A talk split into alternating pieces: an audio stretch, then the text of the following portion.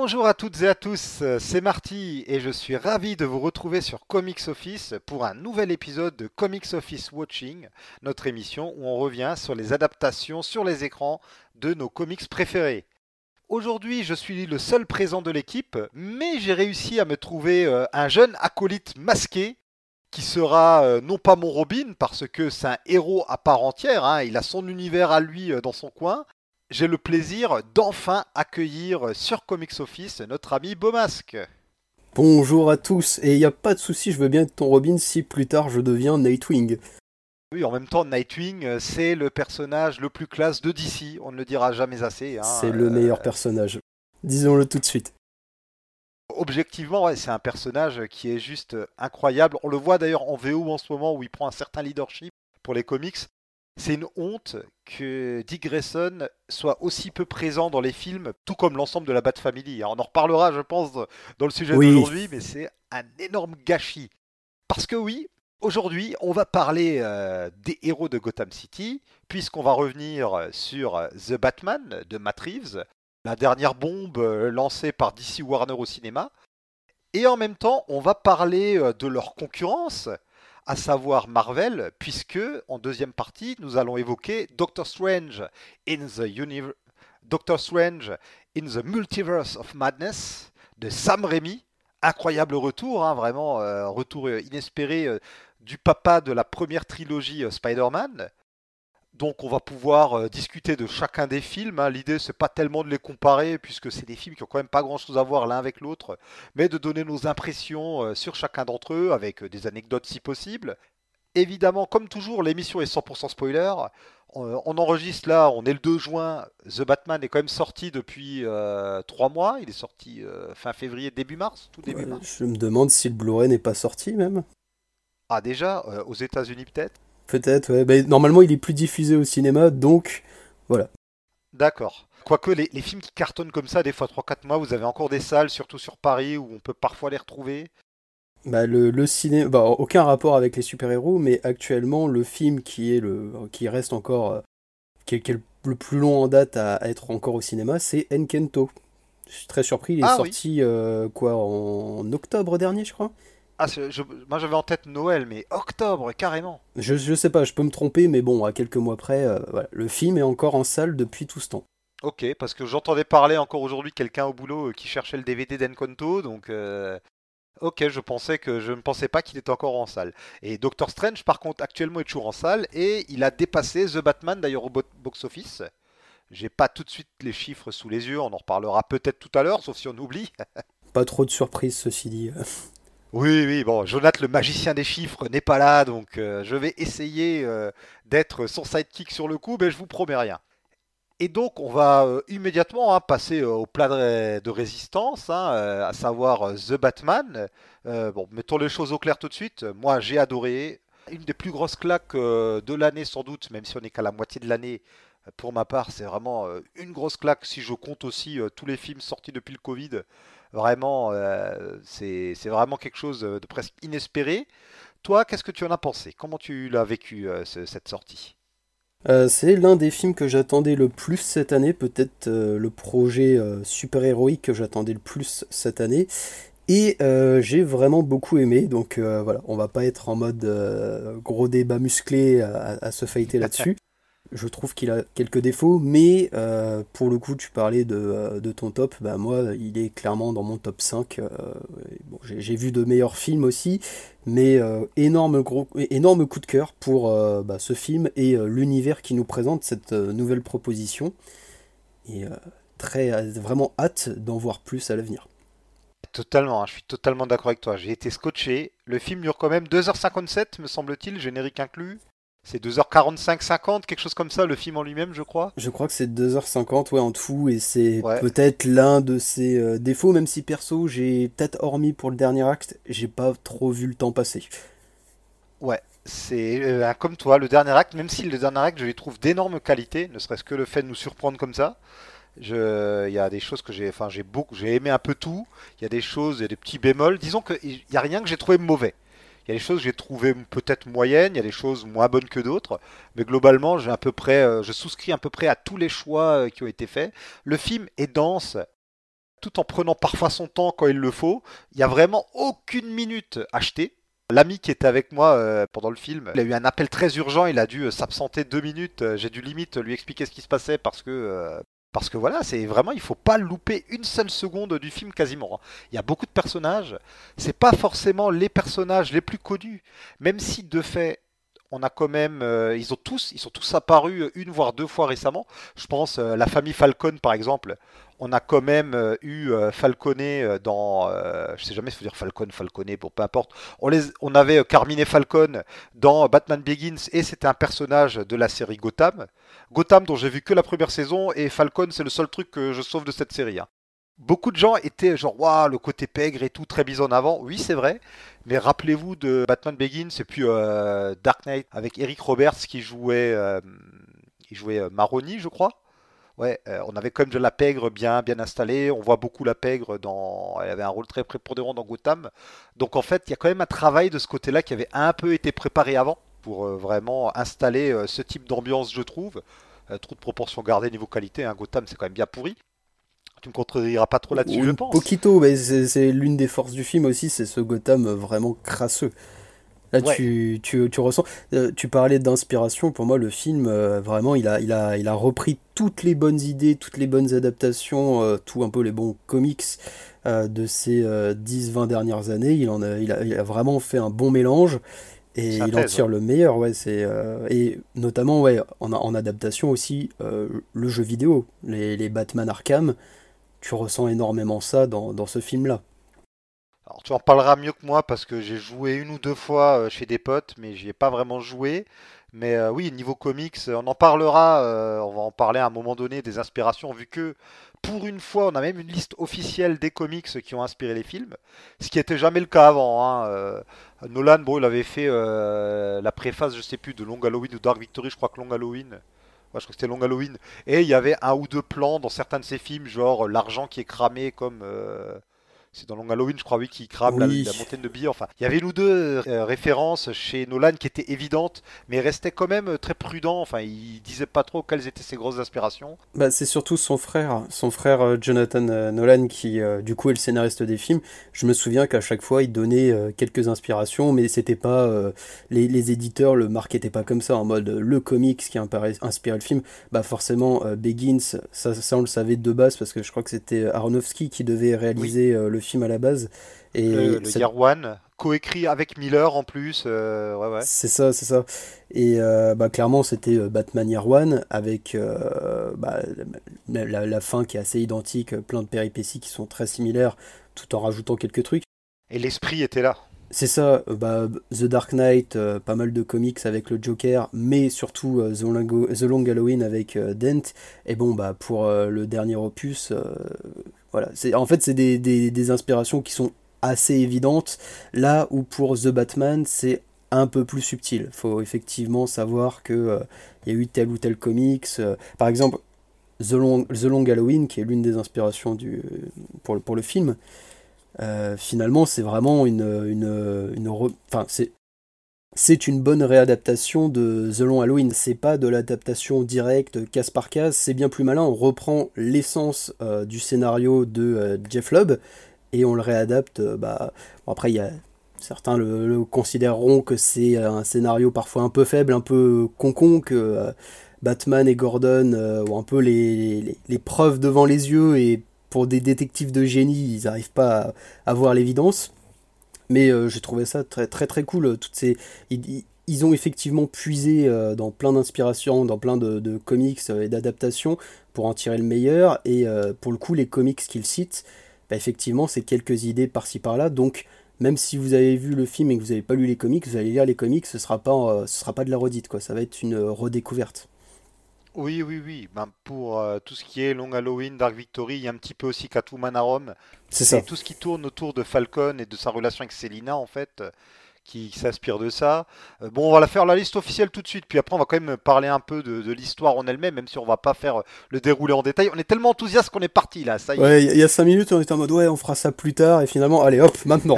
bon, on passe à Doctor ah, Strange. mais c'est les imprévus. C'est un peu le, la madness du multiverse de Doctor Strange qui infuse dans notre critique de The Batman. Donc euh, voilà, on a tout ce côté-là, euh, notamment lié à Falcon, qui vient de, des œuvres de Jeff Lubb et Tim Sale on a aussi une grosse inspiration euh, bah, de Batman euh, Year One, tout simplement pour euh, le côté, le journal, avec vraiment des entrées, hein, entrées de tel jour et tout. Même si on est dans l'année 2 de Batman dans cet univers-là, il y a vraiment ce côté, il débute, il cherche encore ses marques. Le Batman n'est pas tout à fait créé encore, hein, vu que le film se termine quand même avec Batman qui passe de la vengeance à l'espoir. Très très bonne fin. Très bonne idée, mais on en reparlera peut-être plus tard. Mais c'est vraiment, pour moi, c'est le truc qui fait que euh, j'adore ce Batman. Et pas, pas que le film, mais vraiment le personnage, l'interprétation de Christian Bale, et euh, de Christian Bale, pardon, de Robert Pattinson. Désolé Christian, mais c'est ça qui me torture avec ce film, c'est que jusqu'à présent, Christian Bale c'était mon Batman préféré, et là, Robert Pattinson, il est arrivé, et il, ah, a dérobé mon cœur, quoi. On l'appelle. Ah bah oui. Ouais. Et alors, dans les autres inspirations, bon, on a Batman Ego du regretté Darwin, Darwin Cook, très, euh, que j'ai relu. Pour le coup, je me suis relu la plupart de ses œuvres. Et Ego, bizarrement, à ma deuxième lecture, j'ai été moins emballé que la première fois où j'avais adoré. Mais par contre, le dessin en lui-même m'a scotché comme toujours. Darwin Cook, c'est super beau. Et c'est une histoire très introspective avec Batman qui affronte son moi intérieur et justement ce combat entre la vengeance et euh, l'espoir. Donc ça, c'est vraiment, euh, même s'il n'y a pas vraiment de point de scénario précis repris. De cette histoire-là, c'est vraiment l'esprit qui est là. Et euh, d'ailleurs, juste, vite fait pour faire une micro-parenthèse sur euh, Ego, euh, pareil, j'ai été un peu déçu en le découvrant. Et même en, termes de dessin, bah, bon après c'était un Darwin Cook à ses débuts, mais j'ai trouvé que le récit était très court et au final, t'as vraiment l'impression de voir un épisode avorté de la série animée des années 90. Oh, mais il est totalement inspiré de ça. D'ailleurs, il a un trait qui est très similaire, ou tout du moins dans la même famille que celui de, de Tim, euh, de Bruce Tim. On les confond les teams. Euh, J'ai failli dire Tim Drake en fait pour te dire. Hein. Là vraiment. Euh, Mais qui, qui est Tim Drake? Je suis désolé, je ne connais pas ce personnage et d'ici non plus apparemment. Ah non, non, mais ça, oh là là, Team Drake, euh, n'ouvrons pas cette parenthèse-là. Mais euh, donc oui, euh, c'est vrai que d'ailleurs, lors des différentes éditions de Batman Ego, que ce soit chez Panini ou chez Urban, il y a d'autres récits avec. Chez Panini, dans l'édition que j'ai d'ailleurs, il était couplé avec un autre récit de Darwin Cook, le dernier braquage de, l'histoire de Catwoman, qui elle est aussi citée dans les inspirations officielles du film pour un peu modeler cette Selina. Et il y a un autre récit qui est le seul que j'ai pas lu de la sélection officielle, c'est Batman Imposteur. Je sais pas si tu l'as lu. Alors je l'ai lu, effectivement, mais c'est pas vraiment une inspiration celui-là. C'est euh, l'un des scénaristes de The Batman qui a écrit un comics euh, dessiné par euh, Andrea Sorrentino. Ouais, c'est Matson Tomlin. Oui, c'est ça. Et bah, pour le coup, je, l'ai lu. Alors c'est assez intéressant parce que quand, quand, le comics est sorti, le film n'était pas encore en salle. Donc il y avait cette ce côté, est-ce que ça fait partie de l'univers euh, The Batman? Est-ce que c'est un préquel? Est-ce que c'est euh, un sequel et tout? Et euh, bah, spoiler, effectivement, Sorrentino dessine un peu son Batman comme. Enfin, son Bruce Wayne comme Robert Pattinson. Il y a des, des, cases où tu te dis, ok, le, gars il a juste pris une photo, l'extrait du, du, trailer et il l'a décalqué. Mais euh, pour le reste, euh, non, ça se passe dans un univers euh, à part. C'est un peu une, un nouveau Year One. Mhm. Un peu une sorte de deuxième The Batman d'ailleurs. Ouais, c'est d'ailleurs publié dans le Black Label, hein, donc c'est ça, c'est voilà, c'est hors continuité. J'ai comment dire, le récit m'a pas autant marqué que j'aurais, je, le pensais. c'est intéressant parce que c'est vraiment une autre version de The Batman, de, du Batman, notamment parce que bon, petit spoiler, désolé, c'est un Batman qui a un peu perdu. C'est-à-dire que euh, comme euh, on, part vraiment dans une version extrêmement réaliste, et donc euh, comme c'est une version réaliste, forcément Alfred, bah, il n'a pas voulu élever Bruce Wayne après la mort de ses parents parce que ce n'est qu'un majordome, qu'un employé, et il n'a pas à subir la colère de Bruce et compagnie. Gordon, qui l'a aidé à ses débuts, bah, a été muté ailleurs parce que voilà, tu ne collabores pas avec un justicier masqué. Et du coup, c'est une version ultra intéressante parce que le mec est tout seul. Et du coup, c'est assez intéressant de voir comment euh, Batman aurait pu évoluer si euh, il n'avait eu aucune aide. Voilà. D'accord, ouais. Bah, en même temps, on est un peu dans la défiance des flics avec Batman dans le film, donc euh, donc bon, là encore une fois, l'esprit, tout ça, un peu du truc, j'imagine qu'il y a vaguement des, des liens, quoi. Oui, on ressent un peu, on ressent l'esprit, mais euh, je trouve le, scénario, enfin le récit un peu, euh, un peu oubliable au final. Alors, il a de très bonnes idées, il y aurait moyen de, de faire bah, un film dessus. Mais euh, non, finalement, je suis ressorti du comics. c'est pas, je ne le conseillerais que pour les gros fans de Batman qui voudraient avoir quelque chose d'autre. D'accord, ok. Ouais, bon, moi du coup, j'ai pas eu l'occasion de le lire. Je voulais le lire pour préparer l'émission, j'ai même pas, j'ai même pas pu me le procurer, donc bon, euh, c'est pas, voilà. Et ce qui est intéressant, c'est que pour une fois, donc DC a officiellement communiqué sur les comics euh, qui ont inspiré le film avec une ressortie. C'est des comics quand même, ceux-là qui sont en permanence réédités, hein, à part un poster, ce sont tous déjà des classiques, même ceux euh, qui ont à peine 20 ans. Et pour une fois, on a donc des bouquins aussi bien aux États-Unis qu'en France qui sortent avec un macaron collé, euh, le comics qui a officiellement euh, inspiré le film. Mais à côté de ça, on a aussi des inspirations officieuses qu'on ressent et qui sont absolument pas euh, bizarrement mises en avant dans le marketing. Alors il y en a un où ça, nous a sauté aux yeux déjà lors de l'abondance ou lors des annonces, c'est Batman Earth One de Geoff Jones et Gary Frank où clairement c'est euh, énorme inspiration One. D'ailleurs, le troisième tome euh, était sorti euh, peu de temps avant, je crois, en France. Oui. Effectivement, J'en ai profité pour me refaire les deux premiers, me le lire. Et vraiment, on en reparlera plus en détail tout à l'heure. Mais il y a d'énormes éléments, des, bons éléments d'ailleurs, hein, repris dans les films. Je suis étonné que du point de vue marketing, ce soit pas mis en avant, que Earth One ait beaucoup inspiré le film. Oui, je suis étonné aussi. Euh, D'autant que je trouve que le film est un meilleur Air Swan que euh, Air Swan. Oui, ah oui, non, ça, je, je suis d'accord. On en reparlera peut-être. Enfin, tu peux peut-être dire tout de suite pourquoi ou on en garde pour après? Euh, le souci que j'avais avec Swan, c'était euh, bon déjà un peu la, narration de Jones parce que je trouve que Jeff Jones depuis euh, plusieurs années c'est plus c'est plus trop ça. Et surtout j'avais beaucoup de mal avec son Bruce Wayne son Batman. Et je trouve que la version de Pattinson était bien plus agréable à suivre. Elle avait plus d'âme on va dire alors, ouais, c'est pas trop. Euh, ouais, de Earth One, ils ont plus repris Alfred, ils ont plus repris l'ambiance et tout, que euh, vraiment euh, le Bruce Wayne. Il y a, bon, après, il y a des choses vraiment très sympas hein, dans le Earth One que je trouve très réussi.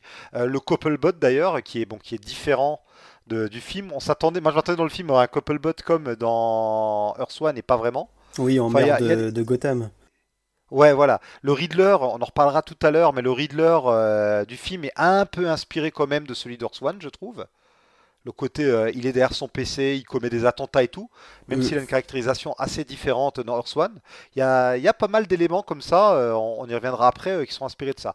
Et il y a aussi, pour la fin du film, vu qu'à la fin il y, a, y, a, une espèce de cataclysme provoqué par le Riddler, on pense à Cataclysme No Man's Land, mais moi j'ai surtout pensé à Zéro hier. Oui. De, Scott Snyder et Greg Capullo. Hein. Je pensais justement que vu que c'était le Sphinx, euh, qu'ils allaient finir sur euh, Zéro hier avec. Et c'est quand, j'ai vu que ça commençait à aller dans cette direction, je prenais peur un peu. J'avais pas envie d'avoir un film qui se terminait sur un gros cliffhanger en mode euh, aller voir le, le, prochain, le, suivant pour avoir vraiment la suite des aventures de Batman. pour moi, ça devait se conclure d'une certaine façon. voilà, une fin un peu ouverte, mais pas trop. Ouais. Et bah, c'est le cas, hein, une fin ouverte, mais pas trop là. Oui, parce qu'en fait, à la fin, oui, euh, donc à la fin, ils ont détruit les ponts, euh, il y a une inondation et tout. Et le prochain Batman qui va sortir d'ici 2-3 ans, enfin qui chronologiquement se passera entre 1 et 3-4 ans après euh, celui-là, ils peuvent très bien faire un truc à la No Man's Land zéro hier, comme faire un bond dans le temps et en fait c'est bon, la ville est en train d'être construite quoi. Ils sont pas du tout obligés de partir sur un truc un peu New York 97 comme l'était zéro hier, tu vois. Ils sont totalement libres en fait. Ouais, et puis en, fait le souci de, de ça, c'est euh, je, j'ai beaucoup de mal à imaginer, vu comment euh, est développé, euh, vu comment évolue Batman dans ce film, et Batman Bruce Wayne, j'ai beaucoup de mal à imaginer une Gotham en mode bah, No Man's Land. Pour moi, il Ouais. faudrait peut-être faire effectivement un petit bond dans le temps et euh, voir euh, Bruce Wayne qui commence à essayer bah, d'être Bruce Wayne, d'être ce playboy milliardaire qui va essayer de se socia- sociabiliser, euh, essayer de bah, rénover le manoir Wayne. euh, bref, bosser un peu plus son côté euh, social. Tout à fait. On, va y venir parce que justement, j'allais aborder euh, Robert Pattinson toujours dans les, alors là, dans les sources moitié officielles, moitié officieuses. C'est que Pattinson lui-même a dit quels étaient les comics qui l'ont inspiré. Alors il y a toute la liste officielle qu'on vient de dérouler. Mais il y a aussi euh, d'autres récits. Par exemple, il y a du Denis O'Neill, donc Denis O'Neill, grand, grand euh, scénariste euh, et éditeur chez DC. Il s'est inspiré d'histoires. Il y a The Man Who qui est une, une histoire très courte, sortie dans un comics, avait sorti dans l'époque post-crisis, qui revenait sur le début de différents personnages. Là, c'est une histoire très très courte sur les débuts de Batman. Un peu de, ça revient sur ce qu'il a fait avant One, mais aussi Batman Shaman, le premier arc de la série Legends of the Dark Knight. Je sais pas si tu connais le- la série Legends of the Dark Knight un petit peu. Euh, deux noms. Je, je les ai vus passer, ils ont été édités par euh, Urban, il me semble. Alors en fait oui et non. En fait Legends of the Dark Knight c'est un titre bah, qui a été créé pour Denis O'Neill. hein. Il est tellement balèze le monsieur. Ah, ah oui, c'est le truc qui a été sorti récemment. Alors c'est euh, autour de 90, c'est dans l'époque post-crisis.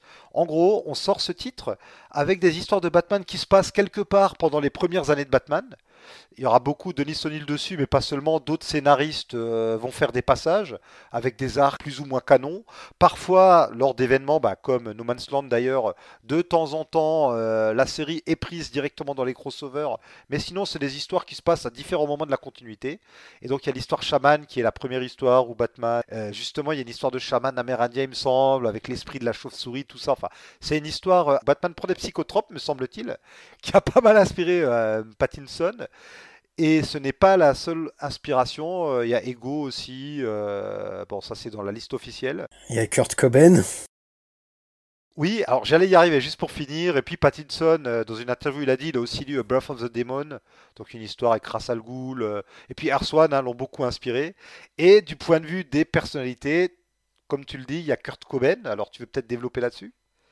Après, je ne connais pas trop sa vie, hormis le fait qu'il se soit suicidé, et qu'il était Ah là là. aussi, entre, entre parenthèses, un, un petit musicien. Oh, sale jeune. Là là, tu ouais. Mais je ça, j'avais plaisante. 6 ou 7 ans quand il est mort, Kurt Cobain. hein. Je fais le malin, mais euh, quand j'ai commencé à écouter Nirvana, c'était euh, genre presque 10 ans après la mort de Kurt Cobain, donc j'ai pas trop me la ramener.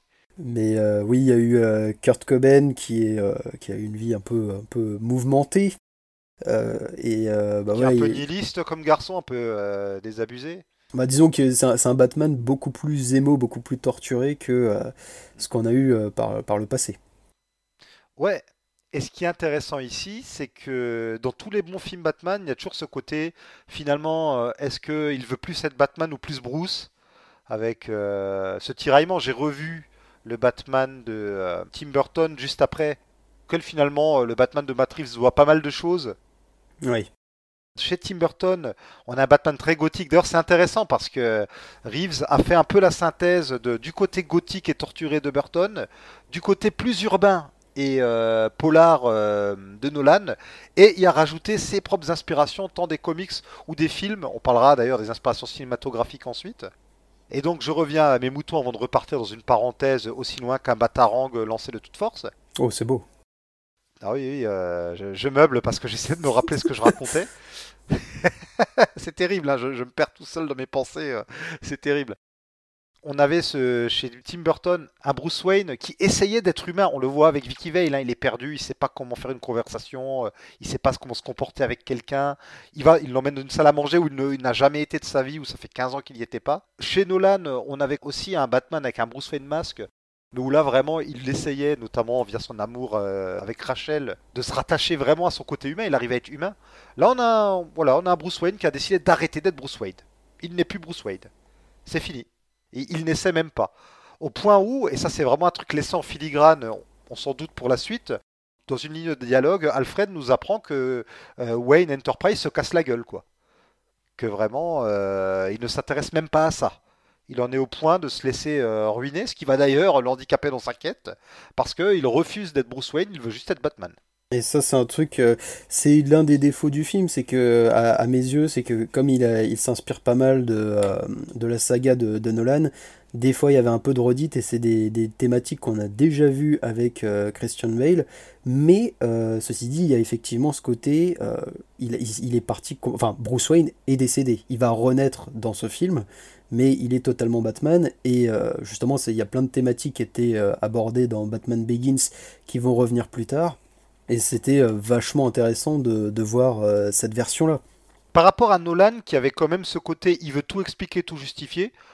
D'ailleurs, un, truc auquel moi j'adhère, hein, le fait de montrer qu'il utilise Lucius Fox, enfin euh, mm. la technologie de Wayne Enterprise pour faire sa Batcave et son équipement.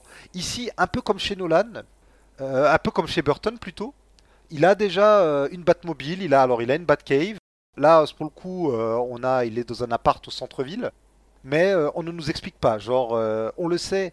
Et en même temps, c'est ce luxe, vu qu'on a eu quand même plusieurs sagas Batman au ciné, qu'il y a eu des séries télé, les dessins animés, c'est acquis en fait dans l'esprit de tout le monde, tu vois tout comme ça, acquis dans l'esprit de tout le monde que Superman il vient de l'espace et tout. on le sait que de toute façon, comme il a Wayne Enterprise derrière lui, c'est ce qui justifie le fait qu'il ait des gadgets et tout. Donc euh, Matt Reeves, il a aussi ce luxe de pas être obligé de nous expliquer, de donner un semblant d'explication de euh, où vient euh, toute la richesse et les gadgets de Batman, ce qui fait de l'économie dans le métrage. Il n'en parle pas donc de tout ça durant les 3 heures, mais il a déjà 3 heures bien remplies. Et en plus, on comprend en filigrane que ce sera que Wayne Enterprise, ça va finir par revenir dans la suite, parce que ça se casse la gueule derrière et qu'il a décidé sciemment de ne pas s'en occuper. Attends, oui, oui, j'étais en train de digérer tout ce que tu disais. Désolé, euh, je me suis un peu emballé. Euh, non, non, mais j'essayais de voir comment rebondir justement euh, sans, sans, sans, sans, me répéter.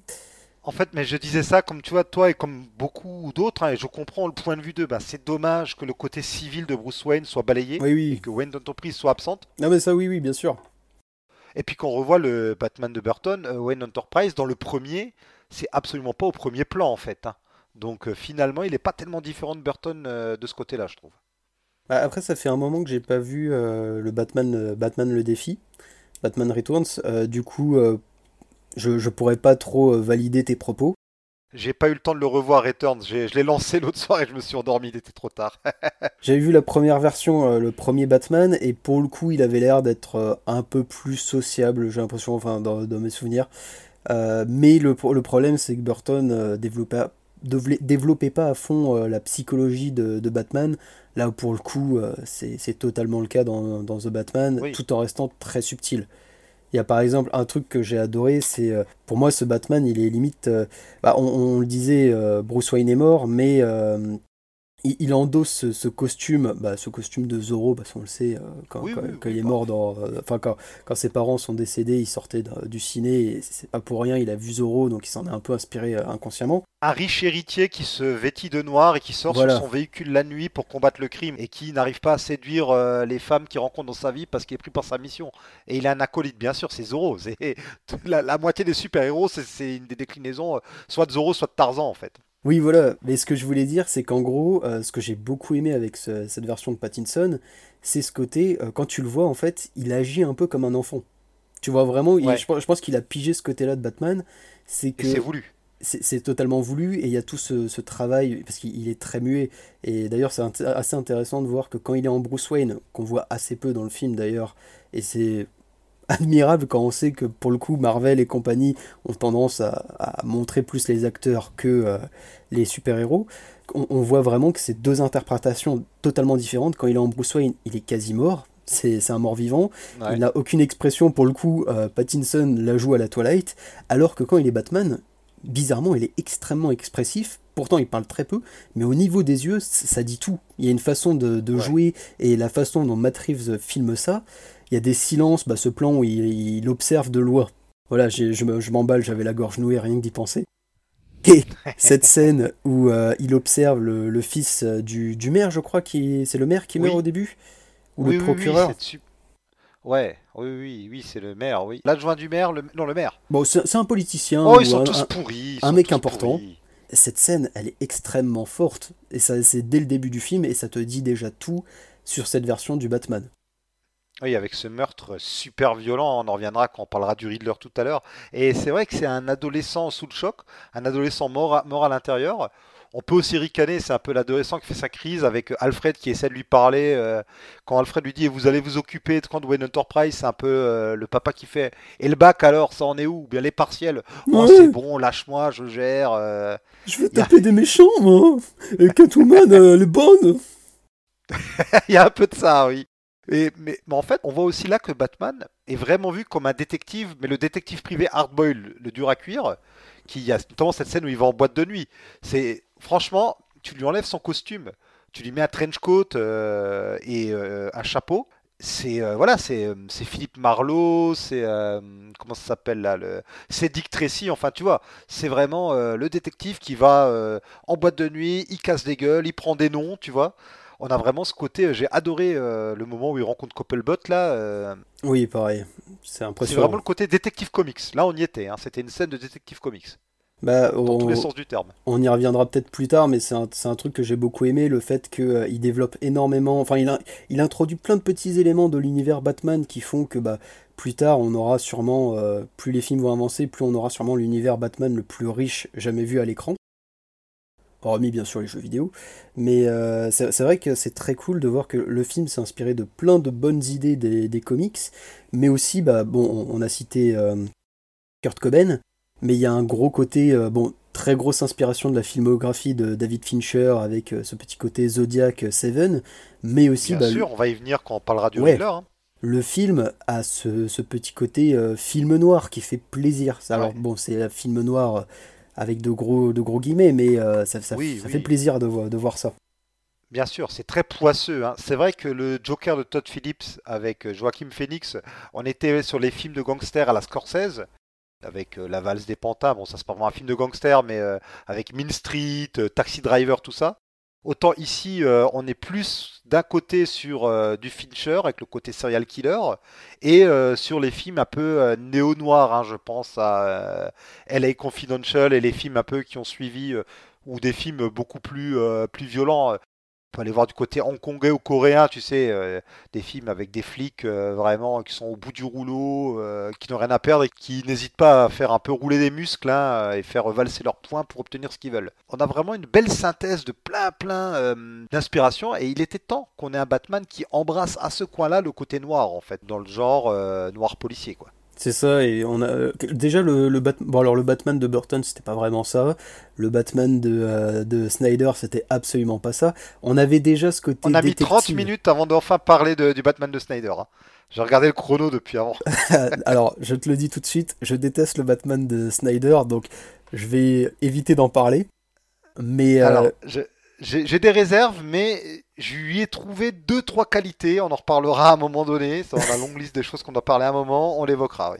eh ben écoute, on peut en parler en off sinon histoire de ne pas polluer ce podcast de mauvaises choses. Non, je trouve le, le Batman de Snyder. Je vais faire une petite la parenthèse. Je trouvais que Ben Affleck faisait bien le taf. C'est un gâchis que le pauvre, vraiment, euh, lui qui est fan de comics, sincèrement, j'ai mal pour lui. Et on avait euh, cette bonne idée de faire un bond dans le temps, d'avoir déjà un Batman avec déjà une Bat Family. C'était la promesse de nous introduire euh, des gens de la Bat Family déjà, tu vois, déjà en place, avec un Joker déjà mort. Alors visiblement c'était Dick qui voulait être buté, ce qui est une connerie à mon sens. Mais tu vois, il y avait cette promesse de euh, super, on va pouvoir avoir les Batgirl, les Robin, Nightwing, spoiler, enfin euh, c'est bon, ça fait 17 ans qu'il est là. C'est une bonne excuse, tu vois, et pour avoir déjà tous les vilains installés. Et ben non, ce sera pas le cas. Mais bon, allez, refermons la parenthèse douloureuse du Snyderverse. Et d'ailleurs, on n'a pas parlé du fait que à la base, ça devait être euh, The Batman devait être un film sur euh, le Ben, Ben Affleck, quoi. Enfin, réalisé par Ben Affleck et euh, avec le Batman de Oui. Ben Affleck. Oui, et avec Deathstroke en méchant. Et c'est ce qui est très très drôle, c'est que euh, on a des versions assez floues de où en était le film. D'après certains, il y avait juste ce pitch-là et il avait commencé à plancher dessus. Et il n'y avait pas vraiment de scénario. Dans certaines versions, le scénario était, était un petit peu avancé. Enfin, c'est euh, très brouillon. Visiblement, euh, le film, euh, en fait, ce film annulé, bah, il n'y avait pas grand-chose en fait déjà de prêt, quoi. Contrairement à ce qu'on pouvait entendre, qu'on nous a privé d'un grand film déjà écrit, bah en fait non. Oui, enfin, bon, ça c'est un peu le côté les, fans de Snyder qui grossissent un peu le trait. J'aurais quand même été très curieux de voir ce film, histoire de voir bah, ce Batman écrit par quelqu'un d'autre que Snyder. Vraiment avoir une autre version, peut-être justement quelque chose de plus, euh, de plus Batmanesque à mon sens. Surtout que Ben Affleck, là pour le coup, il nous a prouvé qu'il savait faire du polar avec The Town par exemple. Oui, oui, c'est ça, il a, il a fait quand même de, très bons films, il a quand même reçu un Oscar. Donc voilà, le, mec n'est pas un manche, mais euh, voilà. Il est d'ailleurs meilleur réalisateur et scénariste qu'acteur, je trouve. Sans être un mauvais acteur. Hein. Merci monsieur. non mais euh, par contre, il je, je, y a un truc que je comprenais pas avec ce projet, c'est euh, la présence de Deathstroke. Parce que pour c'est pas un ennemi de Batman à mon sens, c'est un ennemi de Nightwing. Oui, d'accord, mais c'est alors déjà de 1 euh, ça d'ailleurs, ça va nous faire un pont vers les ennemis, sauf si tu as encore des choses à dire sur Batman. Faut dire quand même que les ennemis finalement, il reste qui comme ennemis qui n'ont pas encore été au centre des films? Grosso modo, les ennemis classiques, on les a tous vus au moins une fois. À part, il reste quoi? Les monstres, les Clayface, les Man-Bat, tu vois, des, trucs quand même que on verra sans doute euh, pas dans. qu'on aurait pu voir justement dans le Snyderverse, on a eu Killer Croc, où on a vraiment un univers où Batman est intégré, tu vois, la Justice League et tout. Mais justement, ça aurait été l'occasion. Ça aurait été l'occasion, c'était l'univers fait pour euh, balancer des, euh, des, gros monstres. Oui, mais voilà, mais je veux dire, vu que à part les monstres, alors il y a deux trois exceptions, genre bon le chapelier fou qui est quand même un peu un concept bizarre. On s'en fout. et, oui que moi je en film, je, bon, le verrai pas trop. Et puis il y a aussi Hugo Strange. Si t'enlèves les, les, les monstres, les fesses compagnie, et ces deux-là, bah, on a un peu fait le tour, tu vois, des ennemis classiques.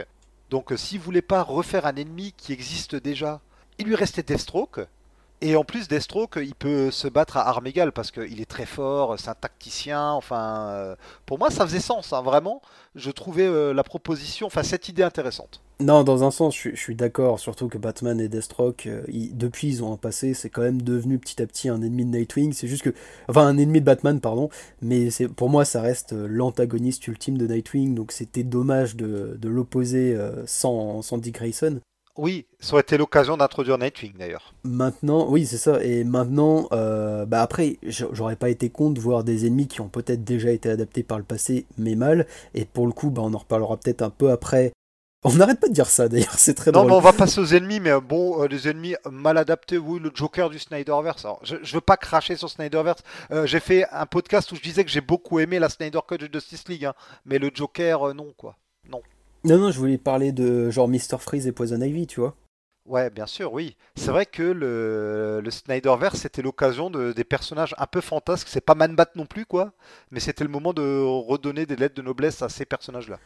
Bah, clairement, ça aurait été très cool d'avoir un, Mr. Freeze, un Poison Ivy, un, Clayface ou, euh, ou euh, que sais-je. Là, par exemple, ah, ah, tu vois, par exemple, un ennemi qui pourrait être très cool. Mais ah, j'ai l'impression qu'on on, va un peu trop vite dans le podcast. On en reparlera après. Revenons du coup, euh, peut-être on termine sur Batman? Batman, je vais plus dire grand chose sur lui parce qu'on a, enfin voilà, euh, Pattinson qui euh, nous a prouvé depuis 10 ans au moins que c'est un très bon acteur. Hein. C'est quand même, voilà, ceux qui reviennent encore une chose sur Twilight. Euh, le mec, dès le deuxième Twilight, il crachait un sans, sans, vergogne sur cette franchise qu'il trouvait nulle. Il nous a fait de très bons films à côté, hein, The Lost City of Z. il y avait Cosmopolis de Cronenberg, même si le film est pas ouf. Déjà là, il nous montrait Pattinson que il savait prendre des risques. Enfin, c'est quelqu'un qui a prouvé depuis un moment que c'est un bon acteur. Oui, oui, Maté The Lighthouse. Euh. Voilà. Donc là, vraiment, il a fait le job. Euh, l'écriture aide, évidemment, mais l'écriture du film plus le jeu de Pattinson, euh, voilà, ça a donné ce résultat auquel j'adhère totalement. pour le coup, moi, j'avais jamais regardé, j'ai toujours jamais regardé un seul Twilight, donc moi non plus. je ne l'ai jamais jugé sur cette saga parce que Osef, et je pense que la plupart des gens qui le critiquent là-dessus n'ont jamais vu un seul Twilight. Bah, bien sûr. Moi, le seul souci que j'avais à l'annonce de Pattinson, en termes d'acteur, j'étais en mode, bah, ça, va, le faire. Mais c'était plutôt le côté euh, muscle. Et c'est vrai que ce Batman est. Euh, bah, il est aussi musclé que moi, donc ça me gêne un peu. mais euh, bon, il repose aussi sur d'autres artifices. C'est plus un détective, mais il a une armure. Alors, c'est un détective en herbe, hein, pour finir son côté détective. Il a des skills de détective, hein, il nous le montre. Même si, alors là, c'est un des défauts du film pour moi, après coup. Euh, finalement, bon, le côté enquête, il ne fait que suivre un jeu de piste. Il se fait mener par le bout du nez par le Riddler du début à la fin. Bon, c'est peut-être voulu par Matt Reeves aussi, hein, pour montrer que ce Batman compense fort.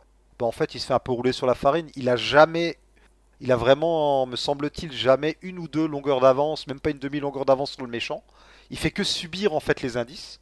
Bon alors Gordon c'est pire, hein. Gordon il est juste là pour répéter à voix haute les indices euh, pour le spectateur du fond euh, qui, qui dort quoi. Il est encore en entraînement et puis il est peut-être fin mais il reste musclé, il est en meilleure condition physique que toi et moi réunis j'imagine. Oui, j'ai peut-être un peu grossi le trait ouais, en disant que j'étais aussi musclé que lui. Oui, mais, mais c'est J'aimerais bien avoir plus ce fin, est- Semi. Ouais, et puis son, ar- son armure elle est massive. hein. Là pour le coup, euh, par rapport au Batfleck et euh, son juste au corps, on, on est de retour sur de l'armure. Avec d'ailleurs cette fantastique première apparition. Euh, la première scène du Ah film oui. qui dure je crois 7 ou 8 minutes, c'est ma scène préférée. Tu vois qu'il y a plein de trucs à dire dessus. C'est vraiment c'est c'est un Batman qui euh, qui travaille sur la peur, sur sa présence, sa non-présence. euh. Il arrive à faire peur juste en faisant croire qu'il est là. C'est incroyable. C'est ça, c'est que tu te dis en fait pendant un an il a juste travaillé le fait qu'il peut être, qu'il est peut-être présent. euh, on sait pas trop. Il y a des gens qui l'ont filmé. C'est euh, c'est une menace. C'est euh, Ouais. c'est vraiment. c'est- d'ailleurs bon il y a, il y a tout un parallèle avec le Riddler, mais c'est un peu le un, un, un bon comment dire. C'est un tueur en série, mais du bon côté, on va dire. Oui, voilà, mais il y a ce côté-là. Et justement, c'est pour ça qu'à la fin, il arrête d'être la vengeance et il devient l'espoir. Il comprend qu'il faisait fausse route et qu'il se dirigeait euh, droit dans le mur. D'ailleurs, en parlant de l'intro, il y a un caméo de Tim Drake. Est-ce que tu l'as noté? Oui, alors j'en j'en ai entendu parler. Maintenant, euh, voilà. Tu ne le savais pas, donc. Euh, franchement, je. Bah non, mais c'est pas un vrai caméo, quoi. Non, non, c'est- euh, Jay Licurgo qui joue Tim Drake dans la troisième saison de Titan, et il sera dans la suivante d'ailleurs, qui apparaît dans un autre rôle, qui pourrait peut-être être Jason Todd d'ailleurs, ça aurait été pas euh, déconnant Oui, c'est vrai. ce soit Jason Todd, euh, ou pourquoi pas un Dick Grayson qui tourne mal, euh, enfin toujours est-il que voilà, ou un Duke Thomas, enfin bref, la- la- la- les portes sont ouvertes, mais donc c'est un petit caméo marrant, c'est pas du tout voulu. Je sais plus dans quel ordre, qu'est-ce qui a été tourné ou il a été casté ou quand. Je, je crois qu'il a tourné The Batman avant euh, d'être dans Titan. Il y, a- il y a moyen, mais enfin bon, sur le coup j'ai bugué, je me dis tiens, on dirait, euh, parce que j'étais en plus en train de regarder euh, la saison en ce moment-là, et je me dis tiens, on dirait Tim Drake, et ben oui, c'était lui. donc voilà, intro euh, incroyable, et donc voilà, euh, le Riddler qui est un peu une version euh, maléfique de Batman. Alors Batman, ses ennemis sont souvent des versions déformées de lui-même. Le Riddler, c'est un peu le côté détective de Batman au service des forces du mal. Ici, le trait est davantage tiré parce que euh, peut-être veux-tu en parler. En quoi on peut dire ici que le Riddler est davantage un double maléfique de Batman, ce qui va d'ailleurs causer euh, un peu la folie du Riddler, enfin qui va, ce qui va accentuer la folie du Riddler à la fin lorsqu'il aura des désillusions par rapport à ça. Vas-y, je te laisse te démerder avec ça. Ah ben y a pas de souci, je peux en parler pendant des heures. C'est faux. Mais alors, euh, non mais le Riddler, c'est un personnage que je, limite m'a un peu déçu parce qu'on le voit finalement très peu dans le film. Mhm. C'est euh, pareil, un peu comme euh, Batman. Il y, a, il y a tout un côté, ce, sont deux faces d'une même pièce.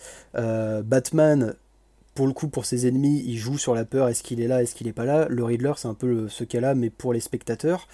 Et j'ai trouvé ça assez malin de, d'en faire, du coup, bah, d'axer le film sur le côté détective des deux et euh, très, très psychologique, mais aussi nous dévoiler petit à petit qu'en fait, euh, ils ont un peu le, le même passé, sauf que un était euh, bah, un aristocrate, alors que l'autre bah, était un prolo, et ah, ils ont tous les deux vécu une injustice, et bah, ils, sont, ils ont suivi deux chemins similaires, mais très différents. Et j'ai Ouais. adoré le fait que Matt Reeves joue avec ça dans sa mise en scène, que euh, dès le début, bah, la, la première scène, c'est euh, une scène de- de- du point de vue du Riddler. Et euh, plus tard, on retrouve un peu la, la même scène où Batman est en train d'observer Catwoman. Et du coup, au début, j'étais un peu perdu. Je me suis dit, attends, est-ce que le Riddler va s'attaquer à Catwoman Hmm. et pourquoi? Et quand je me suis rendu compte que c'était Batman, je me suis dit, ok, là, il y a un petit truc qui se joue en termes de mise en scène, en termes d'écriture. Et bah après, on en reparle. T'as peut-être envie de parler d'un truc avant que je parle de la fameuse scène d'interrogatoire? Non, vas-y, vas-y, je te laisse, vas-y. bah pour moi, ça c'est le clou du spectacle. C'est vraiment euh, la scène de l'interrogatoire où tu disais un peu précédemment, euh, finalement, Batman n'a jamais trop de coups d'avance sur le Riddler. Bah en fait, si. Je vais te poser une question. La scène de l'interrogatoire, quand euh, le Riddler est en train de, de, de- de répéter en boucle euh, Bruce Wayne, Bruce Wayne, Bruce Wayne, De manière des très dérangeante. D'ailleurs, tu l'as vu en VO ou en VF en VO. Ah, moi aussi, j'ai pu le voir en VO. Celui-là, euh, j'étais prêt à prendre euh, le train, le métro et tout pour aller à Paris pour le voir en, en VO parce que voilà. Ok, vas-y. Alors reprends, ouais, donc quand il fait ce fameux Bruce Wayne. Co- comment t'as interprété ce, ce moment, toi? Alors c'était très dérangeant et sur le coup je comprenais pas s'il avait compris que Batman était Bruce Wayne ou pas. Mais moi aussi.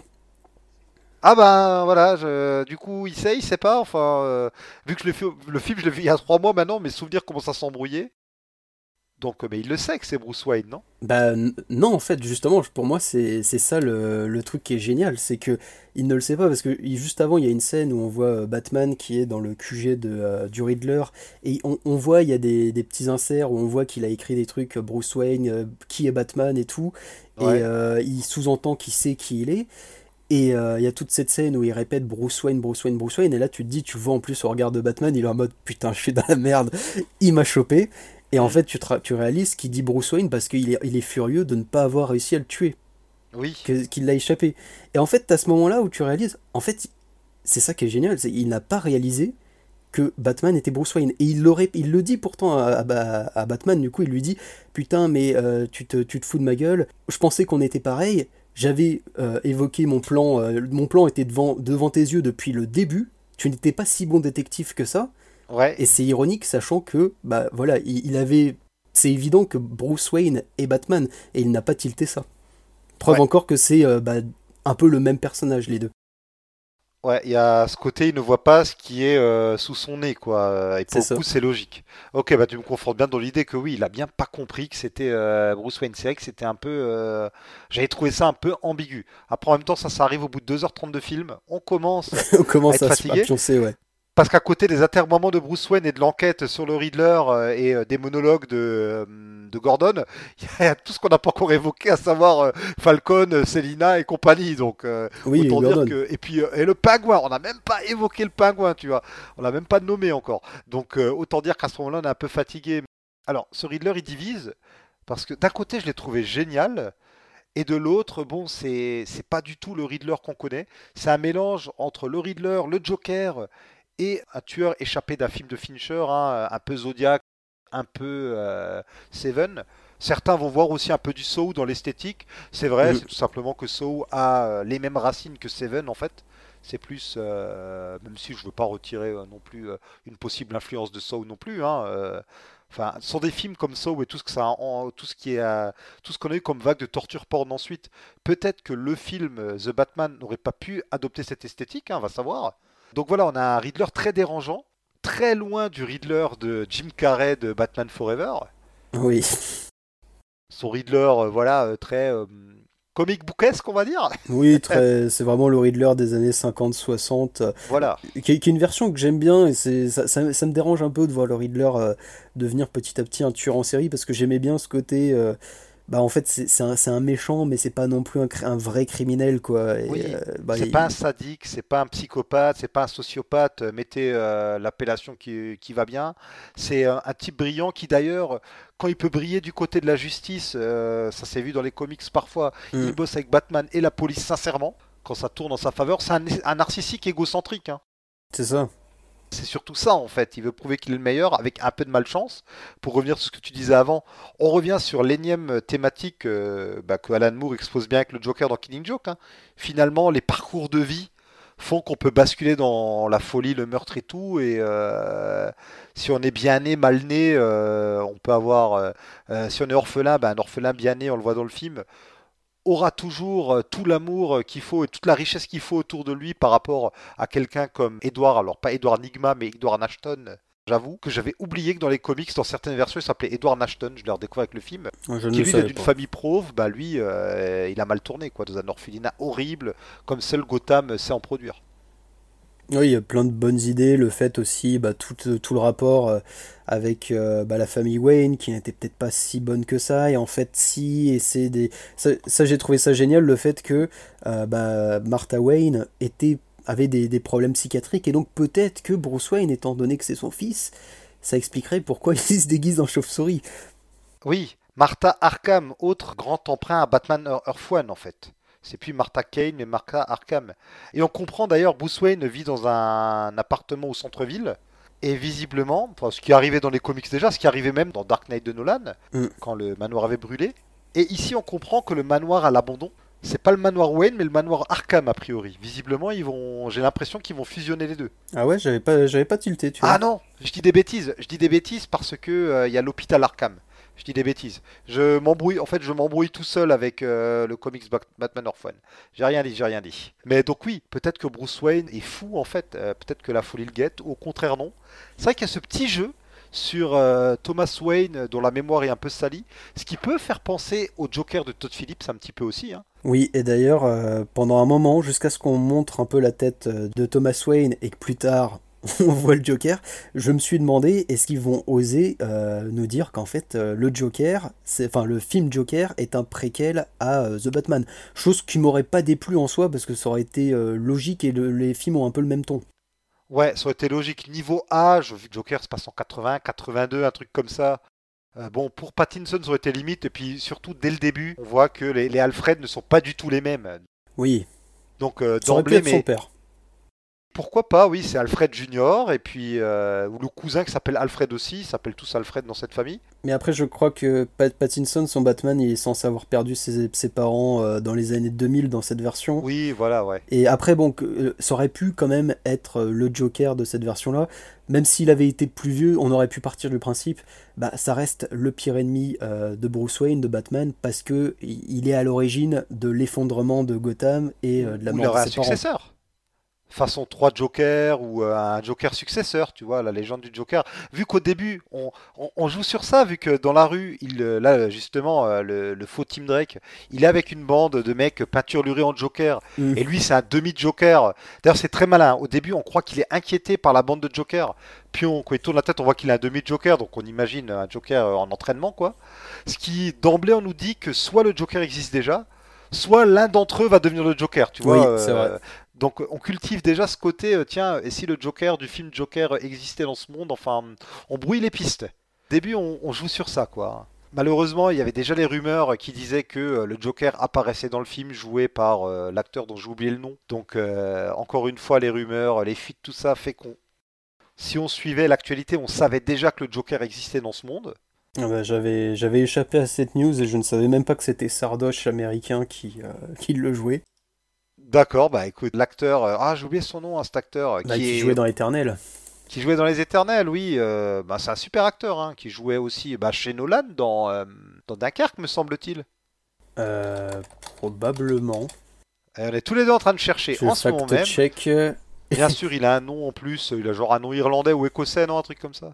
Barry Keoghan. Ah voilà, Barry Keoghan, voilà. J'avais vu la rumeur comme quoi il serait dans le film, il jouerait le Joker et tout, donc bon. euh, Donc euh, oui, le Joker est là, sa scène, d'ailleurs il apparaît à la fin. Euh, il avait une scène normalement qui euh, d'interrogatoire encore une fois, enfin de consultation de Batman qu'il consulte, qui a été coupée Hmm. pour des questions de rythme et pour garder la surprise du Joker et tout, et Ce qui est pas plus pas mal. diminuer Batman, enfin. La, la scène est sympathique, mais euh, en plein milieu dans le film, déjà que le film est assez long, je pense Oui. que ça nous aurait sorti du film et ça aurait diminué bah, l'aura du Sphinx. Ouais, oui, bien sûr. Et en plus, comme à la fin le Joker, on voit que sa bouche, là, dans cette version-là, on voit un peu sa chevelure et tout. D'ailleurs, un look qui fait un peu débat. Ben, comme ça, ils peuvent encore modifier le look par la suite. Il y a peut-être de ça aussi. Moi j'aime beaucoup. J'aime beaucoup ce look parce que tu ressens vraiment le mec qui est tombé dans l'acide et donc bah, la douleur l'a rendu fou.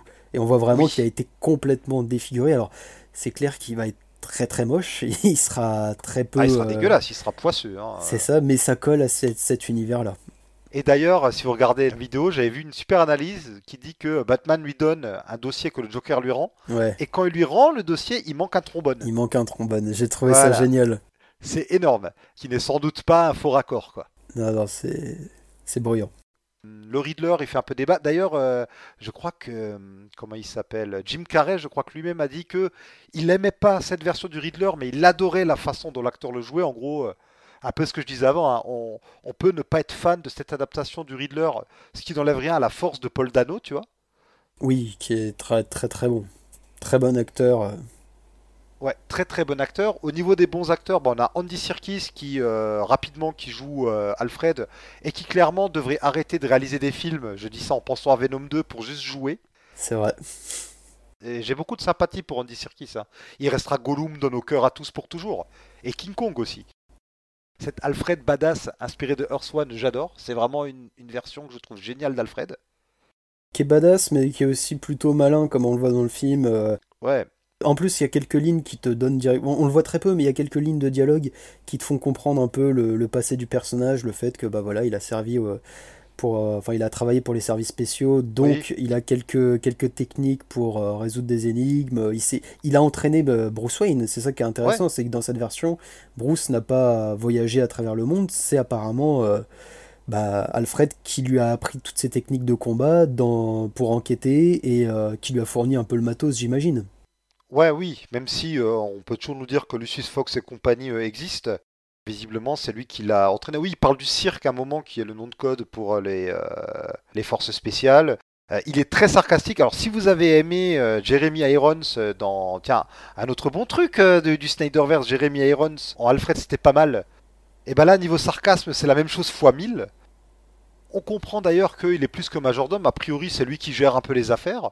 Au point où ils ont même, j'ai oublié son nom, il y a une, c'est un personnage qui d'ailleurs n'existe pas dans les comics, même si à un moment donné il y a une tante de Dick Grayson ou de Bruce Wayne qui tient un peu ce rôle de gouvernante.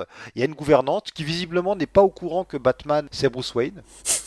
Alors ça, ça, j'ai trouvé ça très drôle. Je me suis dit euh, si c'était le, le Batman de Kristen Bale qui avait euh, qui, l'avait eu au téléphone et qui lui gueulé avec la grosse voix de Batman. Oui. Ah, Passez-moi Alfred tout de suite là. Where's Alfred? Enfin comment elle ne peut pas comprendre Oui, non, ça, et puis le mec il va, il vient, il ne sort que la nuit. Enfin, c'est un des petits euh, trucs euh, un peu banco, euh, bancal euh, du film. Donc voilà, bon, euh, ça c'est pas mal. Au niveau bon, on a dit Jeffrey Wright qui joue euh, le commissaire Gordon, pourquoi pas, un acteur que j'aime beaucoup. Alors si je peux si on peut faire une mini parenthèse, je l'ai trouvé brillant dans le film et j'ai adoré euh, le duo qu'il faisait avec bah, Batman. Il y a vraiment ce côté bah, duo de flics, le, bud- le- un peu un buddy movie par moment. Et il y a tout, tout cet interrogatoire avec le pingouin que je trouve génial. Où ils Ouais. sont vraiment en mode vas-y on interroge le pingouin. Euh, mauvais flic, mauvais flic. Pas, pas de Ouais. good cop, bad cop. C'est vraiment bad cop, bad cop. Et ils ont vraiment une dynamique qui est, qui est assez géniale. Bah, La, la- Oui. la réplique pour moi qui est en or, c'est le moment où t'as Batman. Ils sont euh, dans le manoir et qui lui fait euh, ouais euh, pas d'arme à feu, pas, tu utilises pas ton arme et bah Gordon qui lui répond bah en fait non je fais ce que je veux parce que moi j'ai pas d'armure quoi. J'étais sarcastique sur le fait que Gordon a un peu trop tendance à répéter à voix haute les choses évidentes et tout. C'est vrai. C'est un peu, c'est le côté un peu didactique du film pour guider un peu le, spectateur. Mais sinon, enfin, il colle bien au personnage. Il y a une vraie alchimie. J'aime beaucoup la réaction des flics quand Batman arrive, quand un espèce de consultant. euh, c'est un peu The Mentalist et toute cette vague qu'on a eu de séries de consultants. Sauf que là, euh, personne ne l'aime vraiment, Batman. Comprend aussi que Gordon est arrivé depuis quelques temps seulement euh, à Gotham. Je crois que c'est pas dit, mais après tu peux comprendre que euh, il a pas du tout l'esprit. Il le dit, il lui dit lui-même. Oui. euh, il lui dit euh, en fait t'es la seule personne que en qui je fais confiance quoi. Et Ouais. c'est génial parce qu'on a vraiment un Gordon actif contrairement aux autres versions. Il était un peu actif dans la version de, de Nolan, mais là vraiment il va sur le terrain, il il il l'aide à fond. J'ai trouvé ça énorme parce que même dans les comics finalement euh, il, est, il est en retrait quoi. Il commande les troupes, il lui donne des indices, mais c'est tout. Il est plus vieux aussi. Souvent, il est déjà commissaire. Il est déjà, bah, déjà le commissaire. Il doit pas non plus risquer sa vie tous les quatre matins. C'est Même vrai. si Gordon le fait, euh, c'est quand même quelqu'un, tu vois, c'est comme le capitaine, c'est comme le général. Au bout d'un moment, on, on comprend que c'est quand même important qu'il survive, qu'il se mette pas trop en danger non plus, même s'il faut bien qu'il se montre de temps en temps. Euh, donc ouais, Jeffrey White, alors évidemment, il y a eu des polémiques, oh, gna gna, Gordon est noir. On s'en fout. Les polémiques sur le personnage, que ce soit physiquement ou même là, le, le- le Riddler au niveau de la personnalité, que des gens disent, je suis déçu parce que j'aimerais voir le perso euh, fidèle de mes comics sur les écrans. J'entends l'argument, hein. tout comme certains râlaient sur Superman qui était trop sombre chez Snyder ou quoi. J'entends l'argument qu'ils ont envie de quelque chose de plus fidèle. Mais dans ce cas-là, moi, ça me. Alors, il y a plusieurs choses qui me dérangent pas. De un, je préférerais toujours une bonne adaptation qui trahit que euh, copie conforme chiante ou loupée. Et de deux, on a déjà eu avec euh, la trilogie de Nolan, on a eu un Gordon très fidèle. Euh, avec Burton, on a eu le Gordon pré-retraité. Tu vois, on a déjà eu des Gordon fidèles aux comics. Donc, euh, bah, c'est pas, pas plus mal de pour une fois avoir autre chose. C'est pour ça que moi, les rumeurs comme quoi on pourrait peut-être avoir un Superman noir ou. ça me dérange pas parce que des films fidèles aux comics, on en a eu plein. Oui, c'est ça. Tant qu'on sort pas non plus de la, la caractérisation de l'essence du personnage. Je pense par exemple James Bond. Certains disaient oui, euh, ce serait bien que ce soit une femme. Euh, bah en fait, on perd tout le, tout le symbole du personnage. Oui, Donc euh, c'est euh, justement c'est censé être le gros macho, le mec d'une autre époque qu'on aime suivre mais qu'on déteste en même temps. Et bon, quitte, à faire un personnage fort, bah, bah, enfin créer un personnage féminin très fort aussi, c'est possible. Et là pour le coup, bon, oui, en plus James Bond c'est très particulier parce que c'est la virilité, enfin c'est un C'est peu ça. euh, et Gordon, exemple euh, casse-gueule. Et puis les James Bond des films ne sont pas toujours fidèles au bouquin. hein. Ah oui, Euh, les clairement. euh, Il y a, il y a plein de persos comme ça, Sherlock Holmes ou d'autres, où au final euh, il y a des éléments qui n'appartiennent que au ciné et que les gens pensent être venus maintenant euh, des livres. Sherlock Holmes, je pense, euh, au élémentaire, mon cher Watson, euh, au chapeau, euh, tout ça, qui viennent des films en fait, qui sont pas du tout euh, tirés des bouquins. Donc euh, méfiance pour les gens qui hurlent euh, à la trahison. Et puis euh, le plus important ici, c'est que Gordon, c'est le seul flic qui est du côté de Batman, c'est le seul flic intègre, et il a une moustache. Bah voilà. Et il joue très bien. Bah oui, et il joue très bien, enfin. C'est Gordon, quoi. C'est pas non plus. euh, Enfin, c'est un personnage important, mais c'est pas le personnage le plus euh, important de la saga. Oui, oui, oui, oui, oui. Et puis finalement, oui, son interprétation a quand même mis les gens pas mal d'accord. Moi, les critiques que j'ai vues sur Gordon, c'était plus ce que je disais avant, des problèmes du scénario que de l'interprétation en fait. hein. Oui. Et puis Jeffrey White, très bon acteur, qu'on a vu dans les James Bond avec Daniel Craig, qu'on a vu dans Westworld à la télé récemment.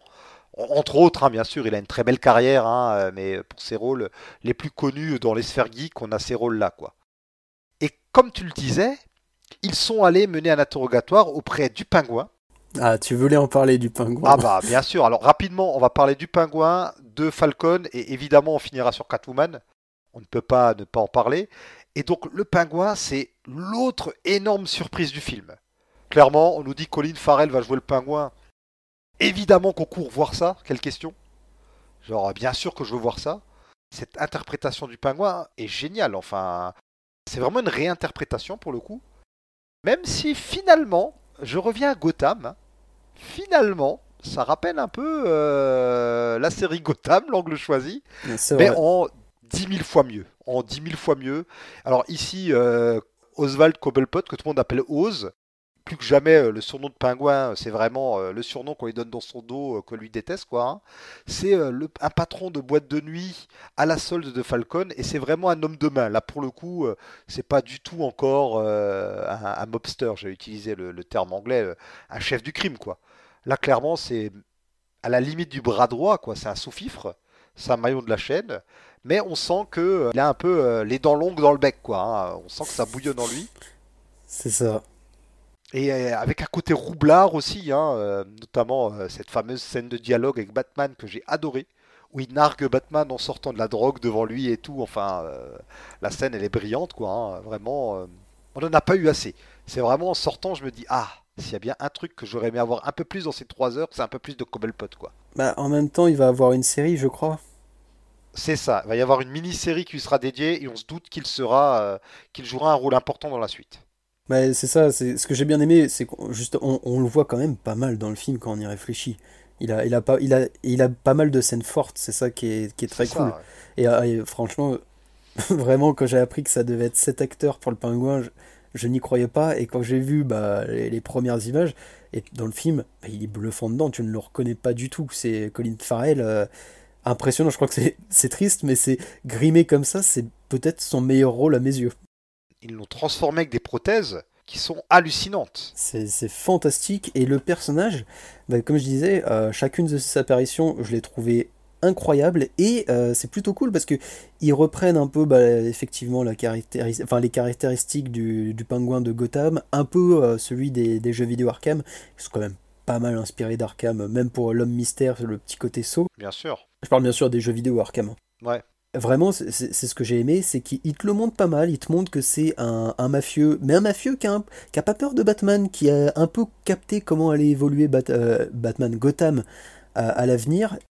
Tu vois clairement qu'il il va revenir par la suite. Et de toute façon, Oui. tous les personnages qu'on voit là, ils, ils- ils plantent plein de petites graines. Ça va être un personnage qui va toujours être un peu dans le fond, qui va sûrement servir un peu d'informateur, euh, pas, pas d'ennemi principal, mais euh, ça fait plaisir de le voir dans ce rôle-là et aussitôt. Ouais, et puis surtout, c'est quelqu'un qui sent, qui, qui attend son heure. Il est là. euh, je sais qu'il avait été comparé, euh, Reeves le comparait à Fredo Corleone dans Le Parrain. Donc Fredo, euh, Mm. c'est le frère un peu pourri qu'on laisse de côté et qui à un moment donné euh, va être un grain de sable dans la machine. Donc il est là, il est un peu frustré. On sent hein, qu'il il sait qu'il pourrait faire plus et il attend son heure et à la fin son heure arrive. D'ailleurs, j'avais entendu une, une- une interprétation. Alors je sais plus dans quel podcast j'avais entendu ça, mais à la fin, le film c'est un peu le triomphe des outsiders et des hommes nouveaux avec Coppelpot qui va prendre la place de Corleone. Batman qui est là pour mettre euh, de l'ordre nouveau, enfin c'est un peu les outsiders, euh, euh, les gens de l'extérieur, le 109, tu vois, Gordon, où on comprend en filigrane qu'il n'est pas d'ici, qui prend de l'importance dans la police. On a vraiment cette idée de renouveau, quoi, avec Batman qui carrément à la fin fait peau neuve en disant je serai pas la vengeance mais la justice. Et à y réfléchir, c'est pas bête comme analyse. Bon, on en reparlera peut-être un peu plus tard de la toute fin. Sauf si on en parle maintenant, je sais pas. Non, bon, on attend après, mais euh, en gros, à la fin, c'est le début du règne des monstres. Bah oui, c'est- la naissance de Gotham en fait. Voilà, et puis aussi à bah, Long Halloween Dark Victory, Ouais. Falcone et euh, les mafieux classiques meurent pour laisser la place aux frics, aux monstres. Bah, c'est quelque chose que je trouve très intéressant, c'est à chaque fois dans toutes les versions, Batman veut euh, coffrer bah, Falcon et Maroni, parce que c'est euh, bah, les gros antagonistes de, de, de- de Gotham. C'est, à ce Ouais. moment-là, c'est encore un Batman très polar, et dès qu'en fait il les coffre, en fait, ça- tu te rends compte que Falcone et, euh, et Maroni, en fait, c'était un peu les garde-fous. Dès qu'ils sont coffrés, dès qu'ils sont abattus, là, Gotham, bah, eux qui euh, géraient toute une, tout un empire, toute une mafia, T'as des Jokers, t'as des euh, Mr. Freeze qui vont pouvoir euh, agir et c'est là que bah, tout va partir euh, en cacahuète et Batman va se retrouver dans une... Il a réussi à vaincre euh, son ennemi, euh, enfin sa, sa ci- sa cible, sa première cible quoi, son, son, son ennemi... euh, J'ai plus le terme. Mais, bon, bref, Ça va te revenir. vous avez compris. en gros, il a coffré l'ennemi public numéro 1 et en faisant ça, et bah hop, euh, il se rend compte que voilà, c'était pas vraiment la chose à faire parce que la situation n'a fait qu'empirer. C'était les garde-fous, c'était les mecs qui dînaient à la table des politiciens, des grands patrons.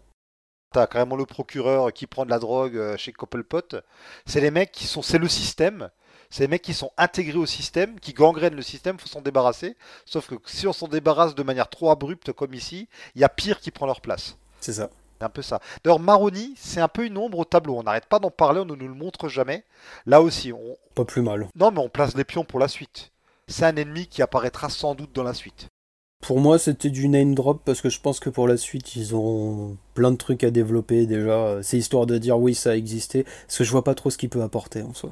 Bah, il va essayer de prendre la place de Falcon et en fait il va se casser la gueule. Ou... Oui, bah justement, et, et le pingouin euh, va le buter pour montrer que c'est le patron. Enfin, il y a plein de possibilités. hein. Ou alors ils en feront rien, comme tu dis. Peut-être que ce sera le sujet de la, la série télé, justement. Ah ben peut-être, ouais.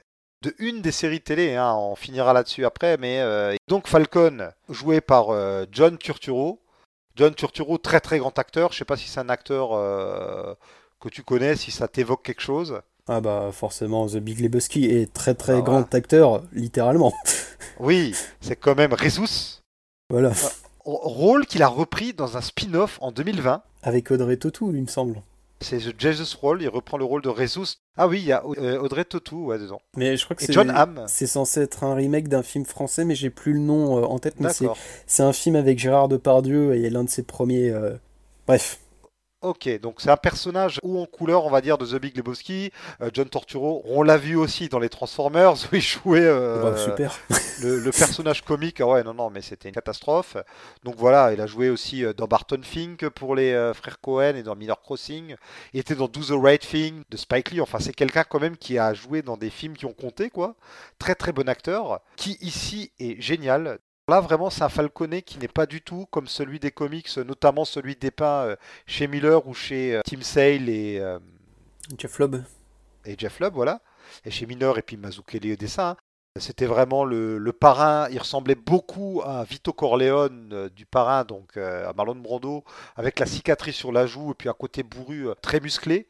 Ici, il est beaucoup plus fin, il est pas réservé mais plus calme, avec des lunettes fumées qui lui donnent un air assez inquiétant. Il a un côté un peu euh, vieil oncle sympa mais qui cache des squelettes dans le placard, quoi. C'est un mec, on sent quelque chose de pas net chez lui. C'est une interprétation très différente des comics et qui marche, mais qui marche du tonnerre. Par contre, euh, waouh, qui justement casse le cliché du mafieux. Hein. C'est pas euh, une énième ressucée euh, du mafieux de cinéma. J'ai pas grand chose d'autre à dire, si ce n'est très bon casting, très bonne écriture, encore une fois. Ouais, j'ai entendu qu'ils avaient hésité pendant un moment, et d'ailleurs, j'en profite, j'ai vérifié, c'est un remake des Valseuses, euh, le Jesus Rolls. Sérieux Oui, oui. Ah purée. C'est voilà. Ah oui, d'accord. Donc, J'ai juste vu que les Cohen avaient donné leur accord à condition qu'ils mentionnent pas les Bovski et tout, mais euh, ok, d'accord. Voilà. Mais euh, je, je sais qu'apparemment, à un moment, ils, hésitaient à caster euh, Al Pacino. Et je trouve que c'est pas plus mal d'avoir pris euh, Oh oui. finalement Jean Torturo, Torturo parce que effectivement il est, il est très très grand et il a ce côté un peu comme s'il savait comment tout allait tourner finalement. Il est un peu détaché de, de tout ça. Il est, euh, il est pas maléfique. il- Enfin, clairement c'est un criminel. Il est un peu passif-agressif en fait, Ouais, sans être froid, avec une fausse chaleur. C'est ça, quand il croise euh, Bruce Wayne, il est, il est en mode, bah, il est un peu tonton, quoi, euh, en mode, ouais, on a collaboré avec ton père et tout, bah, je vais un peu t'aider, euh, sincèrement, quoi. Et encore un héritage de euh, Lubb et Sale avec Falcon qui veut faire de Bruce Wayne son héritier. Alors euh, dans les comics, ça va encore plus loin, puisque carrément il dit qu'il le préfère à son fils, enfin c'est le fils qu'il a jamais eu. Alors que son fils est dans l'assistance, il dit ça devant tout le Gotha de Gotham, sympa. Donc ouais, avec euh, ici d'ailleurs, tu as évoqué tout à l'heure ouais, cette storyline sur Thomas Wayne. Ils sont pas allés jusqu'à faire de Thomas Wayne un pourri. Tant mieux et dommage en même temps. Finalement, Thomas Wayne a des placards dans son des placards dans son squelette, mais bien sûr, des squelettes dans son placard, des chauves-souris dans sa grotte. Mais en fait, finalement, c'est un peu pour la bonne cause. Bon, ils se rattrapent. Ils arrivent à se rattraper à la fin, quoi. hein. Mais euh, ouais, vraiment une approche de Falconet euh, assez euh, inattendue et qui s'intègre totalement au film et qui en même temps apporte un peu de contraste hein, dans. Quand même, il y a un bestiaire très bigarré. hein. Le pingouin, euh, lui, on le voit, on sait que c'est un pourri. Euh, les deux hommes de main, les jumeaux de- du pingouin, eux, euh, c'est les hommes de main euh, bêtes et méchants, quoi. Et au milieu, Ouais. vous avez là. ils font très bien le job d'ailleurs, les deux jumeaux. hein. Mais voilà, Torturo, vraiment, c'est une des très belles surprises que j'attendais pas du film. Et vite fait, ouais, tu parlais de, Thomas Wayne. En soi, je m'attendais aussi à ce qu'il soit vraiment un pourri, que ce soit un twist, mais en même temps, j'ai trouvé ça plutôt pas bête, euh, le fait de dire que finalement, il a fait une erreur par le passé, il avait fait confiance à la mauvaise personne, et euh, bah, il l'a regretté, ensuite il a essayé de, se rattraper comme il pouvait, parce qu'au final, il y a un petit parallèle avec Bruce Wayne, qui est, euh, bah, qui, avec Batman et la vengeance, et finalement, bah, lui aussi se réalise qu'il a fait une erreur, et qu'il faut qu'il se rattrape, quoi. Bien sûr, Il y a plein de petits parallèles comme ça qui sont intéressants. c'est là où pour Bruce Wayne, son monde qui est aussi entre le noir et le très noir, bah, il devient un peu plus gris. quoi. Il se rend compte qu'on peut faire des erreurs, qu'on peut se tromper, que les choses ne sont pas toujours aussi simples. C'est une très belle leçon pour Bruce. quoi. Et de faire tomber un peu ses parents du piédestal, notamment son père sur lesquels il les a mis, ou se rendre compte que sa mère était folle et tout, ça va aussi peut-être lui permettre de nuancer euh, sa croisade, de se détacher de ce côté ses parents sont sacrés, de désacraliser ses parents, c'est peut-être ce qui va l'aider à s'humaniser sur la suite. Bah, c'est ça, c'est bah, on peut en parler tout de suite. Euh, moi, j'ai vraiment beaucoup aimé euh, ces, plans finaux où t'as un Batman qui décide d'incarner l'espoir avec ce soleil euh, qui, qui se lève. Et il est, euh, pendant tout le film, il, il se cache dans l'ombre et là, il est vraiment en contact avec euh, des civils, il les aide. Et c'est finalement un truc qu'on n'a pas trop vu jusqu'à présent. Je crois que, hor- hormis Un peu dans. à la fin de Rises, Bah, Rises, il est avec des, des policiers, il Oui, va, il va ouais. casser des, des, la tête de criminels, quoi. ouais. À limite, on aurait eu Batman, pas, pas seulement avec des policiers, mais aussi avec bah, des habitants de Gotham qui étaient en, Oui, en oui, mode ouais. on va libérer notre ville. Là, on aurait eu un peu ça. Là, c'est. Voilà, là pour le coup, c'est vraiment un Batman qui aurait pu se cacher pour euh, cacher son identité et tout. Et non, il vient les aider. euh, il entre dans la lumière et il devient l'espoir. Ouais, cette fin. euh, Alors, on va revenir sur cette fin avec le côté politique d'ailleurs. Mais avant, on va parler de l'autre rayon de lumière qui pénètre Ah, la vie c'est euh, vrai. de Bruce Wayne. On n'en a pas parlé, désolé. Bah, je... Non, mais je le gardais exprès justement. En plus, avec Falcon, tu vois, il y avait un petit fil euh, totalement logique, de manière organique. Voilà, si Bunny nous entend, il va être content. On a placé euh, le mot-clé de...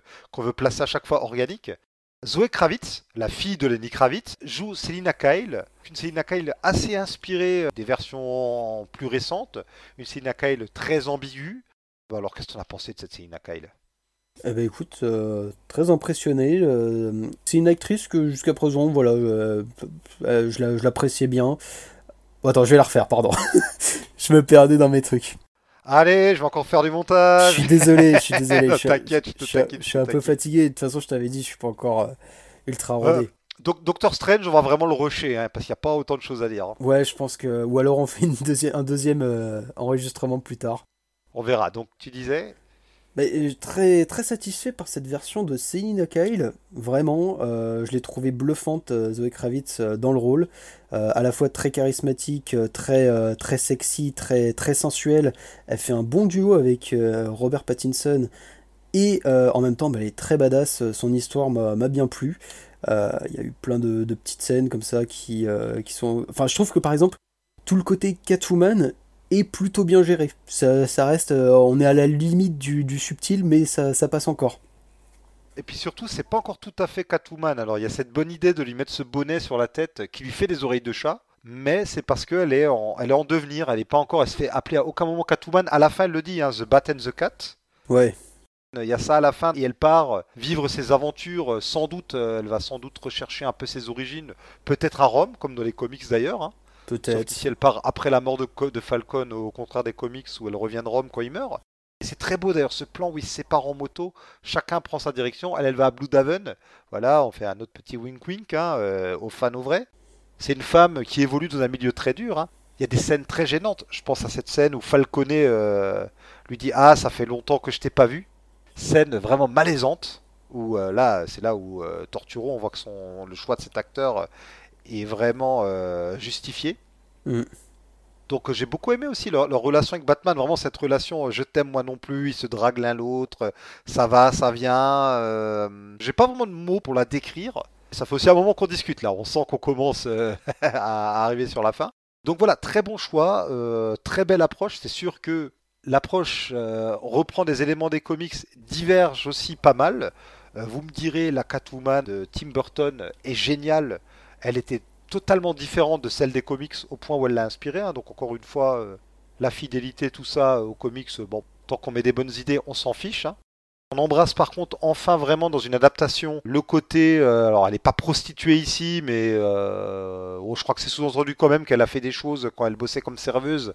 Enfin le côté un peu poisseux des rues dans lesquelles elle évolue est vraiment abordé frontalement. Timidement, on nous sous-entend qu'elle est bisexuelle, mais ils vont pas au bout du truc. Oui, c'est un peu bizarre ça. C'est autant pour le côté prostituée. euh, bon, voilà, elle travaille euh, en tant- comme comme hôtesse. euh, C'est pas dit clairement et je sais Ouais. pas si euh, c'est vraiment le cas. Ils appuient beaucoup sur le fait que voilà. Sa mère l'était, ça, c'est sûr. Sa mère l'était. Même je crois l'une de ses premières apparitions, bah, elle a pas de soutif Hmm. et, et, et- et compagnie. Mais voilà, je sais pas quoi rajouter de plus. C'est euh, Oui, oui, enfin, le côté euh, fille perdue qui elle aussi euh, est née, euh, elle est mal née quoi.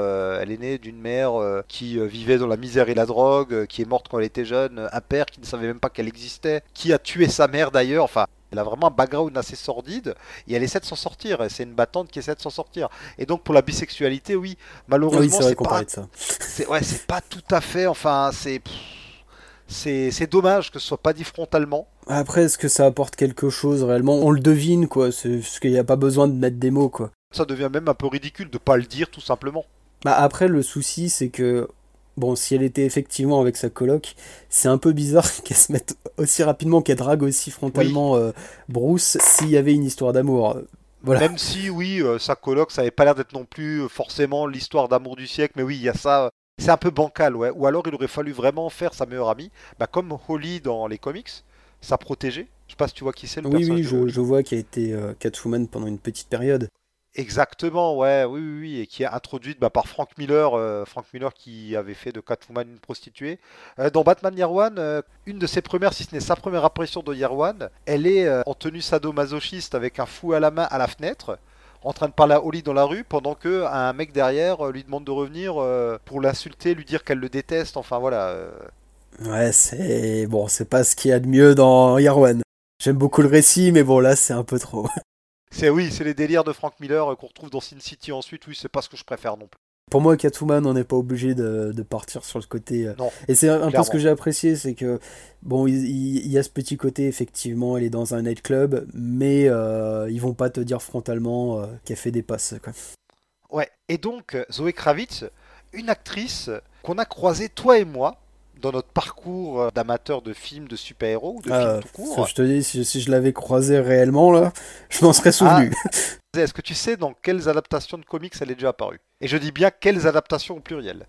Ah, je sais qu'elle était dans Mad Max, mais hormis ça, je ne sais Alors, pas du tout. ouais, dans Mad Max, elle joue mais c'est pas une adaptation de comics, donc euh, ça mais bon, on pas. est dans la pop culture. Hein, euh. Ah, bah, je, vais, je vais te dire un truc au hasard, au pire, euh, 300, je ne sais pas. Non, dans X-Men First Class, Ah, mais oui, c'est vrai, c'est Angel. Angel Salva- Salvatore, Oui, la c'est vrai. Angel insectoïde. C'est vrai. ouais. Qui était, bon, pas top dans le film, pour le coup. Et alors, attends, elle a aussi joué déjà Catwoman par le passé. Ah bon? Je l'ai découvert là en préparant l'émission, Bah ouais, non, mais c'est dans une série animée ou un truc comme ça? dans The Lego Batman Movie. Mais oui, c'est vrai, c'est vrai. C'est vrai qu'elle a fait pas mal, hein, de balade pas mal dans la SF. Ah, euh, au niveau euh, acteur euh, de doublage, c'est elle qui a fait la voix de Mary Jane Watson dans Spider-Man Into the Spider-Verse aussi. Et bah décidément.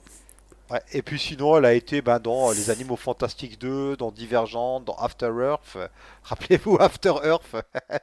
enfin voilà, elle a joué quand même pas mal dans des films de SF. hein. Le cinéma de genre, ça a l'air d'être quelque chose euh, qui ne la rebute pas. Quand on regarde quand même, ouais, euh, The Batman, euh, Mad Max, euh, Spider-Man Ouais. to the Spider-Verse, elle a quand même joué dans, dans des chefs-d'œuvre, quoi, des films qui vont rester. Aussi dans des franchises et tout, euh, tout en jouant à côté dans des films un peu plus euh, indés, quoi. Donc voilà, euh, carrière prometteuse. En plus, elle est assez jeune. hein, Elle est née euh, en 88, comme Pattinson qui doit être à peine plus vieux. Donc bon, euh, c'est des acteurs qui ont encore de beaux jours devant eux. C'est vrai. Et d'ailleurs, j'étais assez surpris d'apprendre que Pattinson était, euh, je crois, plus vieux que Christian Bale quand Christian Bale a tourné Batman Begins. D'accord. Ah bah, bah, Christian Bale, il a un peu une tête de vieux quand il est jeune. Oui, c'est ça. Et bah, dès, dès ses premiers rôles à 12 ans, t'avais l'impression qu'il en avait 20. Ouais, il y a des gens comme ça, clairement, qui font plus vieux qu'ils ne le sont. hein. Merci pour cette anecdote. hein, euh, J'y avais pu penser, mais euh, oui, en effet. Donc, on en a fini sur notre revue euh, des personnages. Et alors, cette fin, c'est vrai qu'on devrait revenir. Alors, tu veux revenir sur la fin? Moi, j'ai des choses à dire sur la fin. Là, je t'en prie, j'en ai déjà un peu parlé, donc euh, à ton tour. Donc, on a un peu ce troisième acte. Ou bien, est-ce que c'est carrément un quatrième acte? Je sais même plus. Maintenant, j'ai plus ça en tête. Ah, Le mais- film est long, c'est ça le souci. Ouais, c'est qu'il est très long. Il est quand même un chouïa long. Et à la fin, et voilà, il y a quand même deux grosses storylines. Un Falcon d'un côté, le Riddler de l'autre. Avec l'histoire d'amour euh, au milieu et de temps en temps Alfred qui va faire coucou. On a quand même cette fin donc un peu inattendue. Au centre de laquelle on retrouve un personnage qu'on n'a pas encore évoqué. Dont j'ai oublié le nom, qui est un personnage inventé pour le film, qui est une jeune euh, politicienne. Alors, quel est le nom de cette politicienne? Est-ce que tu t'en rappelles? Absolument pas. Moi non plus, et je suis bien embêté parce que j'essaie de regarder en même temps. Bella Real, je vois quelqu'un qui s'appelle comme ça dans le casting. euh, je ne sais Ça, pas. il me semble je- qu'elle est, censée avoir un nom un peu hispanique. euh. Oui, parce qu'en fait, c'est tout simplement une version de. Alors, comment elle s'appelle AOC. La jeune élue new-yorkaise, là, la, la congresswoman new-yorkaise, je sais pas si tu vois qui c'est. Absolument pas. Alexandra euh, Ocasio-Cortez. D'accord. C'est une, élue du Parti démocrate américain qui est très jeune, hein, qui est née en 89, tu vois, elle a 32 ans et qui est euh, vraiment euh, un peu vue comme l'avenir du Parti républicain, tendance Ber- Bernie Sanders. C'est quelqu'un de très engagé. euh, Démocrate, tu veux dire? Ouais, c'est une démocrate, oui, du Oui. démocrate. J'ai dit républicain? Oui, Oh là là, ouh là là là là là suis Non, pas bon, du tout. d'accord. Alors, alors là, clairement, dans, dans le film, là, c'est une politicienne afro-américaine, mais euh, on sent une, une petite jeune qui vient des quartiers, qui veut se battre pour les minorités, pour un meilleur avenir, tout ça. Clairement, euh, l'influence, elle est là, quoi. Et à la fin, cette élue, elle se fait attaquer par euh, des pseudo-riddlers, des terroristes, hein. clairement, on a un, un attaque terroriste. Le film a été écrit sous la fin de l'ère Trump. Clairement, on ne peut pas ne pas penser aux suprémacistes blancs, Hmm. Aussi au mouvement incels. Je sais pas si tu connais un peu le mouvement incel. Euh, oui, oui. Bah, grossièrement, des, des hommes qui n'arrivent pas à pécho des, des femmes et qui sont très, très machistes et euh, ne, ne peuvent pas comprendre qu'en fait, euh, c'est pas juste parce que tu es un mâle alpha, enfin, soi-disant selon eux, que tu peux pécho euh, facilement Voilà. de, de la jeune donzelle, quoi. Disons que ce sont des, des personnes très égocentriques qui pensent que tout leur, euh, tout leur revient, quoi. Et qui ne peuvent Voilà, pas ouais, accepter que des femmes ne, ne les draguent pas, euh, préfèrent d'autres hommes. euh. Ils sont Voilà. légèrement racistes et homophobes aussi au passage. Ouais, en fait, en gros, oui, voilà, c'est incel, c'est euh, en anglais les célibataires euh, involontaires, ça a donné euh, cet acronyme. Et donc, des mecs qui disent Je comprends pas, je suis quelqu'un de bien, j'ai fait des études, gna gna gna gna. Et c'est un peu, oui, c'est un peu des neuneux.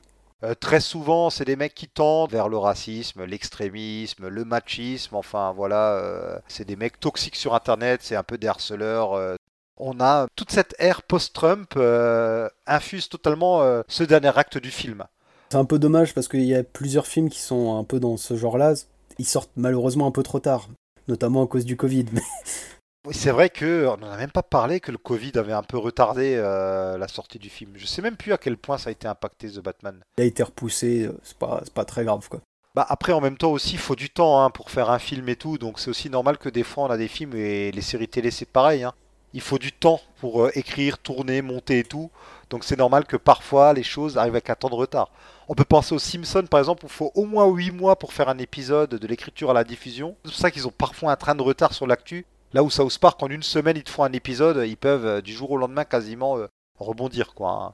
Mais après euh, toutes ces problématiques euh, de la société américaine, quand bien même là on est passé à l'ère Joe Biden, ça continue quand même encore, ça existe encore, hein, ça n'a pas été effacé non Oui, plus. ça n'a pas disparu d'un seul coup. euh, d'un claquement de doigts à la tête. Voilà, exactement. Puis c'est c'est vraiment un film ouais, qui parle d'un problème qui est dans l'air du temps, mais qui date pas de un an avant et qui sera pas effacé du jour au lendemain.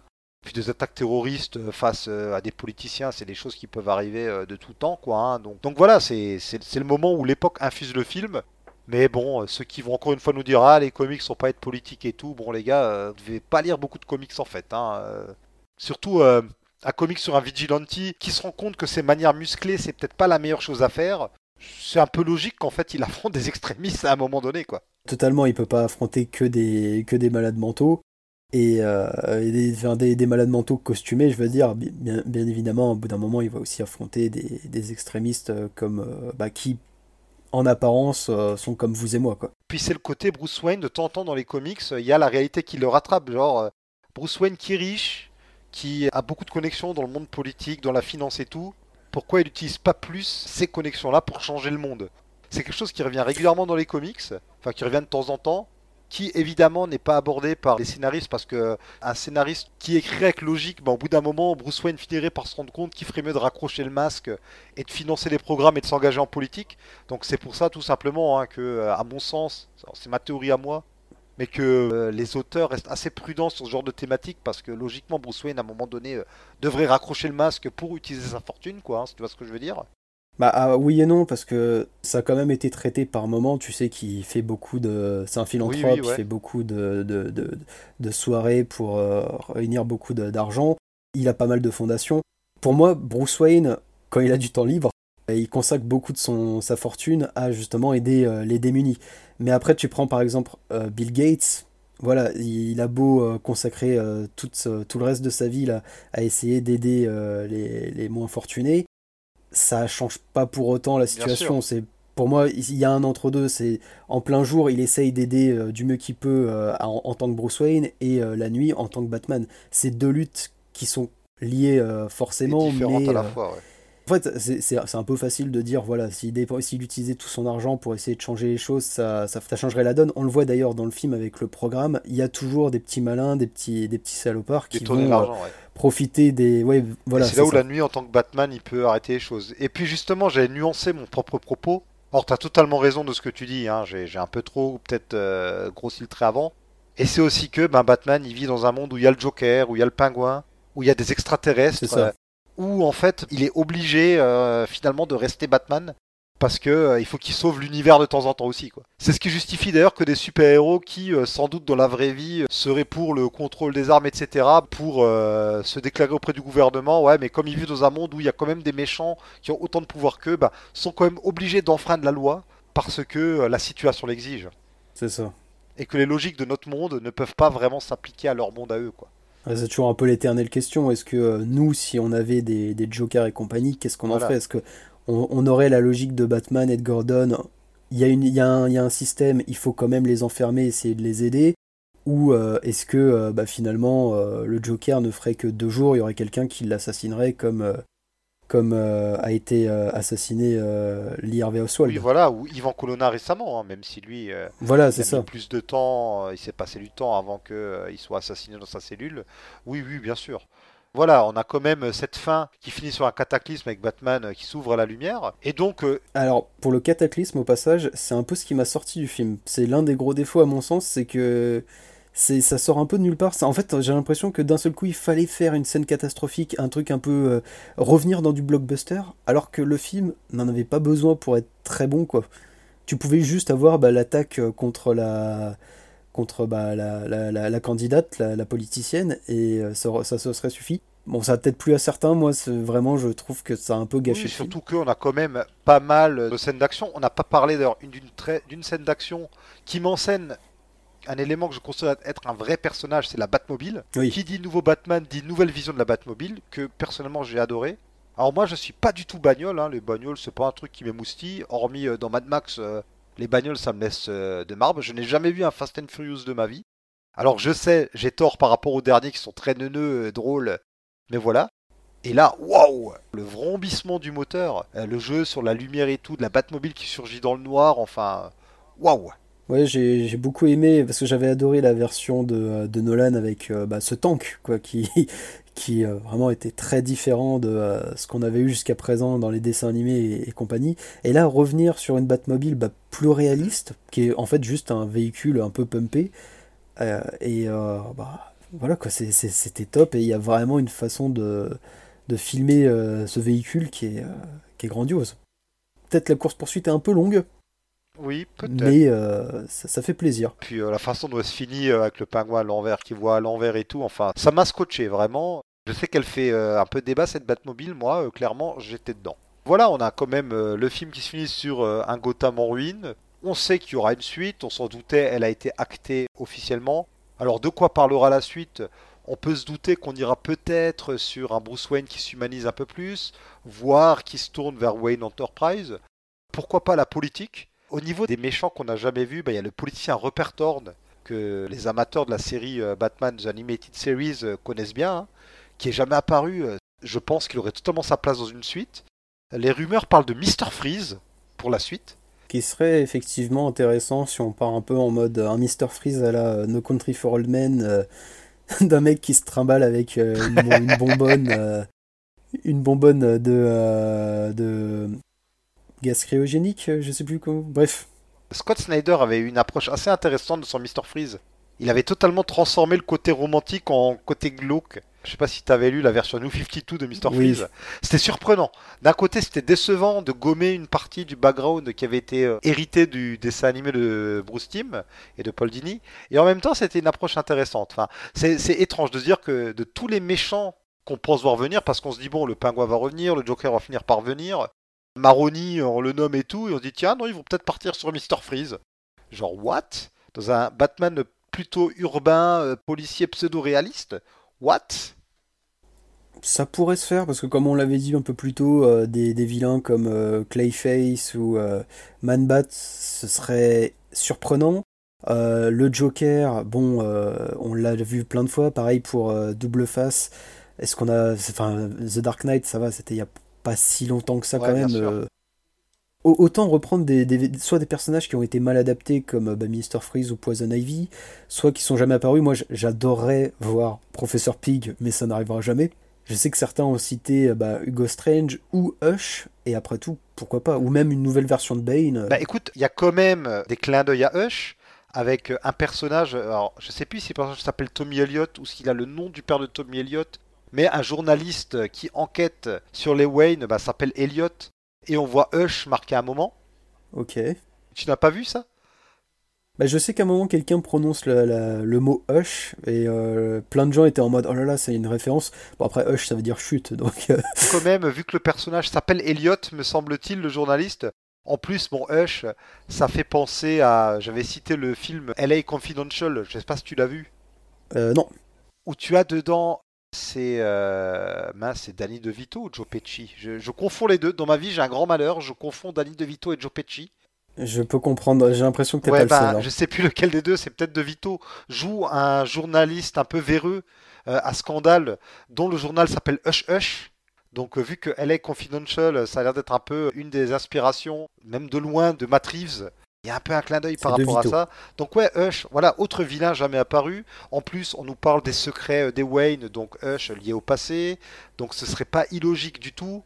Euh, si on part sur Arkham avec euh, le Joker et le Riddler qui sont à Arkham, bah, Hugo Strange serait totalement, ce Mhm. serait totalement légitime que Hugo Strange soit euh, le prochain méchant à apparaître.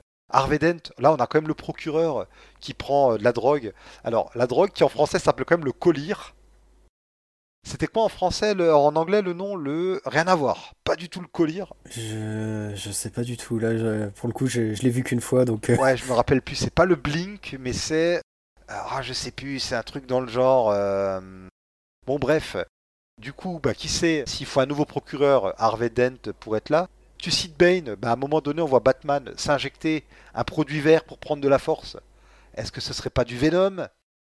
Alors, j'ai vu beaucoup de gens parler de ça. Pour moi, euh, honnêtement, c'est juste.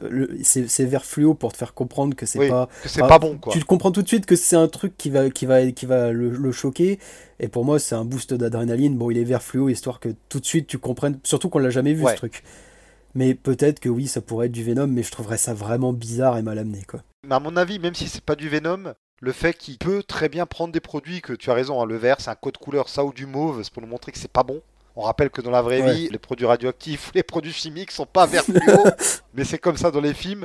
Donc ça a aussi une piste. Alors peut-être que ce sera pas du tout utilisé ou petite pièce placée ici pour euh, faire un édifice plus tard.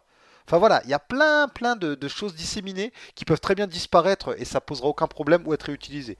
Puis Catwoman, je sais pas si on la reverra dès le 2, mais euh, elle va revenir euh, très certainement. Ouais, j'espère qu'on la reverra dans, dans un troisième opus, euh, tant qu'à faire, histoire de vraiment avoir un Bruce euh, tout seul. Ouais. euh.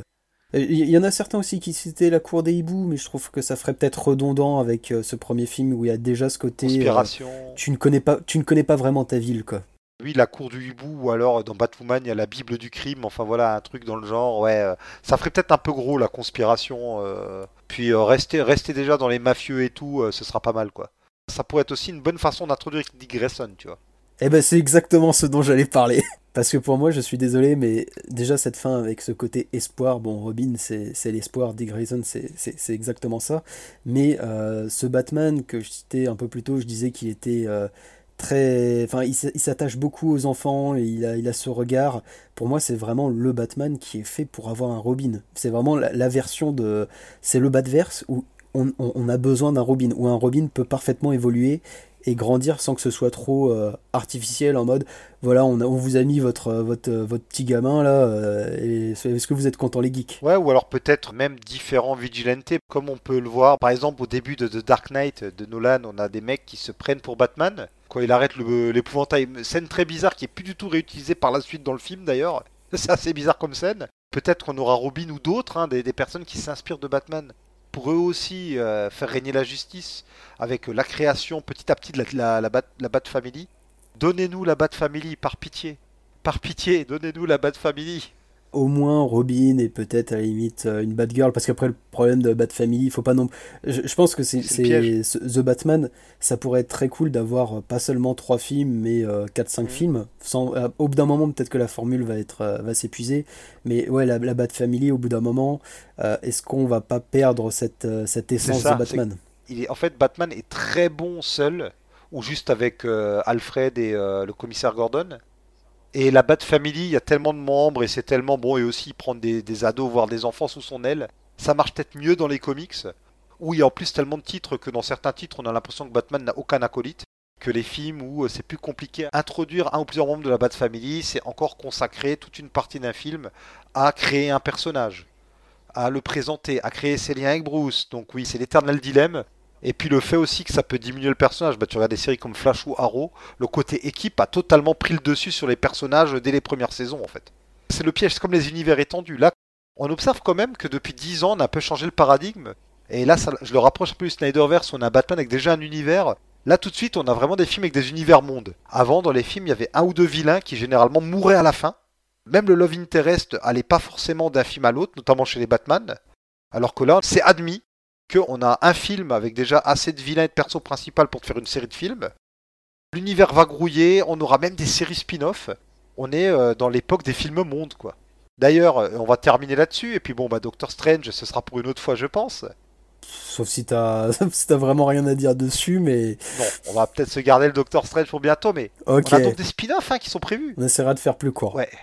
Donc on a euh, des séquelles, hein. alors comme on l'a dit, avec des méchants. Il y a le Calendarman aussi, hein, qui serait peut-être évoqué euh, dans les méchants. Bon, on verra. Ah, pour un film Pour un film, ouais, bof, moi ça me... Ça me non, bon, non, non, non, non, non, non. Surtout que Falcon déjà mort, euh, ça m'intéresserait pas. hein. Ça n'a aucun intérêt. Je suis désolé, si on a Calendarman, il n'y a aucune raison qu'on n'ait pas Professeur Pig. Donnez-moi Professeur Pig à la place. Long Halloween, Calendarman en lui-même, c'est le truc le moins qui, qui me passionne le moins de tout Long Halloween. Donc, euh. Oui, oui. Mais sinon, on a des séries. Alors, on avait un- une série sur euh, le GCPD, donc euh, la police de Gotham, qui était annulée et qui serait a priori remplacée par euh, un projet sur Arkham qui tendrait vers une ambiance d'horreur. Et à côté de ça, on a aussi le spin-off sur le pingouin avec Reeves qui est vraiment impliqué dedans activement. Donc, euh, bon, à voir. hein, euh, on n'a pas fini de manger du Batman de Matt Reeves. À faire attention qu'ils aient pas les yeux plus gros que le ventre. Mais pas en faire trop, quoi.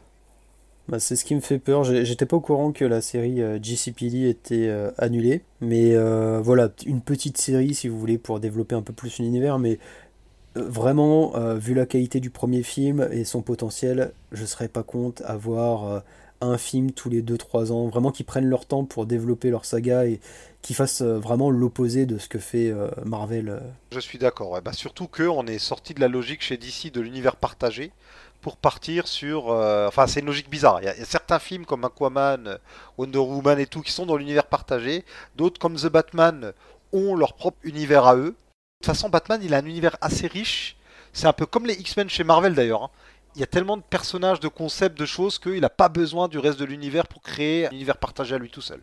Totalement, d'ailleurs, on le voit dans comics. euh, Oui.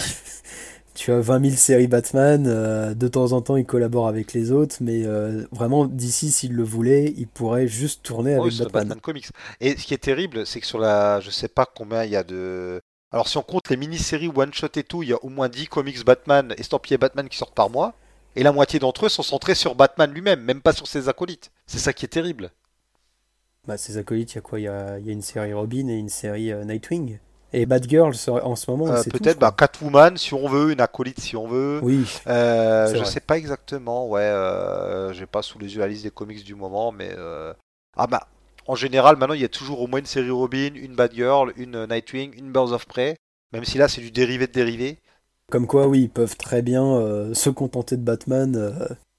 Oui. Et voilà, même, euh, Urban, franchement, c'est que du Batman leur, leur catalogue. Oui, hein. mais bon, en même temps, c'est ce qui vend. Aussi passionné soit-il, faut bien qu'il fasse tourner la boutique. C'est une semi-critique, c'est, on sait très bien. C'est, bon. Après, ils pourraient, c'est aussi un peu de leur faute, ils pourraient essayer de mettre plus en avant d'autres, Ouais. Après, ils essaient, hein, ils ont essayé Man of Steel, ça a pas pris. Ils ont quand même, on a quand même eu du Aquaman des années 70. Euh, Il y a eu des tentatives, tu vois. Bon, après, est-ce qu'ils font assez de tentatives ou pas? Je vais pas me prononcer, je veux pas les infos sous les yeux. Bah, tu prends les, les comics qui vont sortir, je crois, cette semaine, là, les, les- l'Urban été.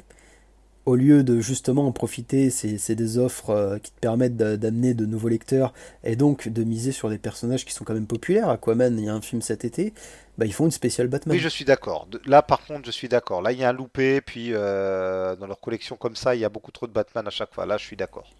Par contre, au niveau des sorties, là, ce mois-ci, le 17 juin, il y a une sortie très importante bah, d'un point de vue Batman chez Urban. Mais là, pour le coup, les gens qui râlent, euh, franchement, je vous comprends pas. Est-ce que tu sais quelle est cette sortie? Euh, le 17 Il y a juin. une sortie très importante. non, ça ne me dit C'est rien. une sortie qui a été bah, repoussée pour cause de pénurie du papier, pour cause de Covid. C'est le premier tome de Batman Chronicles. Hmm, Ah oui, ils, re- ils reprennent, je crois, par. euh, c'est c'est ça, c'est par, par Ouais, c'est les intégrales. C'est une sorte des intégrales, ouais. Alors, il commence sur Batman, il y en aura deux sur l'année 87.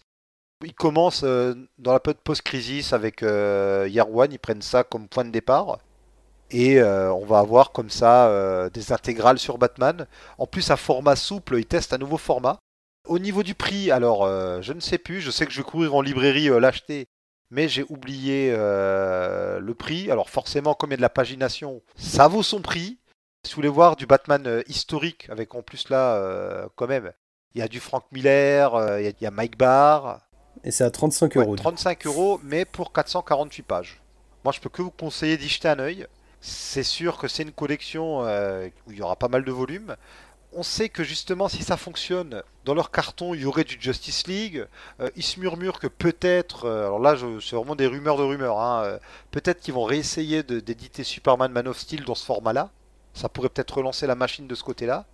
Enfin, c'est vraiment une. Moi, j'applaudis euh, cette initiative. C'est bien qu'Urban soit revenu sur euh, leurs annonces d'il y a 10 ans quand ils se sont lancés, comme quoi euh, le format intégral ça les intéressait pas. Eux, ils étaient plutôt par routeur. Bah, finalement, ils partent quand même sur des intégrales. C'est pas plus mal. Hein. euh. Bah, faut bien tester euh, de nouvelles choses, quoi. Au bout de 10 Oui, ans. oui, euh, voilà. Qu'on voit que chez Panini, ça cartonne les intégrales au point que maintenant on a la- on a les omnibus qui sont un peu les intégrales bis et surtout on a la collection épique qui là est vraiment une collection intégrale bis qui est lancée. Ça montre que vous avez des gens qui ont de l'appétence pour ça en France, même si Marvel et DC c'est différent parce que les intégrales de Panini c'est des gens qui lisaient justement du Marvel dans les années 80, euh, 70-90 qui les achètent. Donc, euh, alors que là, euh, il y a beaucoup, beaucoup de récits de Batman dans ce volume-là qui sont inédits en France euh, ou peu réédités, avec quelques trucs très édités, hein, comme One ou Une mort dans la famille. Donc voilà, moi j'ai pris mon volume, enfin je vais aller prendre mon volume, je vous encourage à y jeter un œil. Avant de finir, est-ce que tu aurais un petit, un petit conseil lecture Batman? Conseil lecture Batman, euh, bon j'ai- j'aimerais bien conseiller le, le run de Morrison, mais c'est peut-être euh, un peu trop fat. Pourquoi pas? Non, si... Ouf, oui, enfin oui, bon voilà, je, je pourrais le conseiller, mais quitte à partir sur euh, un récit... euh, Bon, je vais pas partir sur un truc très original. Ouais, euh, j'allais dire, si, si vous n'avez jamais vraiment lu de Batman, on est quand même... euh, bon, c'est du Batman et c'est vraiment des connaisseurs qui suivent ce, ce- ce- ce- ce podcast. Bah, je dirais Sombre Reflet euh, au lieu de Killing Joke. Bien sûr. Et qu'est-ce qui pourrait être pas mal aussi Bah voilà, pour revenir sur ça, Batman à la vie, à la mort, c'est un petit one-shot qui fait partie du run de, de Tom King, mais qui peut très bien se lire sans, et qui est voilà, un, petit, un petit volume sur la romance entre les deux, avec un petit euh, futur, euh, un petit côté fanfiction, mais qui est pas déplaisant, qui fait, bien, plaisir, euh, qui fait chaud au cœur. Super. Bah, moi de mon côté, euh, je conseillerais, alors conseil déjà entendu mille et une fois, je réinvente pas la pluie, hein, euh, ni même le beau temps, Euh, j'invente des expressions là, rien ne va plus. C'est euh, le volume chez Urban euh, Batman Dark Detective, où on retrouve euh, les différents euh, épisodes écrits par euh, Steve Englehart et dessinés par Marshall Rogers. Alors parfois l'un sans l'autre, hein, il y a aussi des dessins de Ravier Pulido par exemple. Donc Englehart euh, et Rogers ont plusieurs fois travaillé sur Batman ensemble, notamment dans les fins des années 70 et dans les années 80. Et puis ils sont revenus dans les années 2000 avec la mini-série Dark Detective. On a notamment la fameuse histoire dedans du Joker avec le poisson Joker qui a été reprise dans le dessin animé. Je sais pas si tu vois, euh, d'ailleurs il est sur la couverture, on voit le Joker qui tient euh, son poisson. Le poisson de Joker qui, Ouais, qui est une image qui revient fréquemment, hein. souvent en petit clin d'œil comme ça. euh, Oui, ça a marqué. Il est... bah, c'est un épisode qui m'avait marqué quand j'étais tout petit. Et euh, bah, savoir que ça faisait partie, enfin que c'était issu d'un comics et même le revoir euh, régulièrement, bon, on l'a jamais vu en film, mais euh, je crois qu'il apparaît dans les jeux vidéo, c'est vraiment un truc qui, qui marque parce que c'est Oui, c'est improbable. improbable. Et euh, lisez euh, Dark Detective, vous allez voir que euh, la justification du poisson Joker, euh, ben, ça, ça marche. Donc c'est un volume en plus où Engelhardt, qui, a, qui est quand même connu pour avoir bossé notamment sur Captain America, les fameux épisodes avec Nixon qui se suicide, même si c'est pas montré directement que c'est Nixon. Avec euh, l'Empire secret, tout ça, ben là il refait du politique, puisque euh, Rupert Thorne, dont je parlais avant, le politicien corrompu, euh, apparaît dedans. On a ben, le professeur Strange, Deadshot, le, professeur le docteur Phosphorus, si vous voulez voir un peu un vilain moins connu de Batman. Voilà, on a tout un tas de, de vilains plus ou moins connus, le Joker aussi, qui apparaissent dans ces histoires de différentes époques, mais toutes très très bonnes. Et le volume est assez impressionnant et s'ouvre sur une histoire totalement déconnectée où Batman fait une chasse à l'homme qui m'a beaucoup marqué. De la fin des années 70 qui m'a... euh, Waouh Toute la force d'écriture d'Engelhardt. Enfin voilà, un, un auteur euh, qui a laissé sa trace dans les comics mais qui mériterait, euh, je pense, d'être plus souvent cité. Est-ce que c'est pas justement un épisode qui a... Parce que je sais que hum, Darwin Cook, dans son volume sur Ego, il a redessiné un... Enfin, il a re- refait un, un épisode de Batman qui l'avait marqué euh, par le passé. Est-ce que c'est pas celui-là, justement? Ah, je ne sais pas. Parce que moi j'ai le volume de Ego où il y a euh, le gros coup de Solina dedans. Parce que je sais qu'Urban a ressorti Ego avec d'autres épisodes de Darwin Cook dedans. Ouais, Ils ont fait une espèce d'intégrale Darwin Cook et ils ont édité euh, le gros coup de Selina à part aussi avec d'autres récits, il me semble, dedans. Donc je compte tout me reprendre chez Urban et puis bon, profiter euh, pour offrir euh, mon volume que j'ai déjà à des amis. C'est une bonne façon de racheter quelque chose que tu as déjà dans une meilleure édition. C'est Comme ça, tu peux offrir l'ancienne édition à des amis et propager la bonne parole. Après, des, bons récits de Batman, hein, il y en a plein. hein, euh, Je pense à Batman le culte de Jim Starlin, de Bernie euh, Wrightstone, j'arrive jamais à le dire. Voilà, des, espèces de, pavés comme ça avec de très bonnes histoires. Vous en avez plein euh, chez Urban. Et puis, alors, si vous lisez de la VO, là, euh, c'est c'est pléthorique. hein. Tous les trucs épuisés ou jamais sortis chez nous de qualité, ne serait-ce que dans les Legends of Dark Knight, vous en trouvez plein, plein, plein. Bon, bah, on va s'arrêter là. Oui, c'est déjà pas mal, nous qui voulions faire juste une heure dessus. Et ben, du coup, tu vas être obligé de revenir très bientôt pour faire Doctor Strange.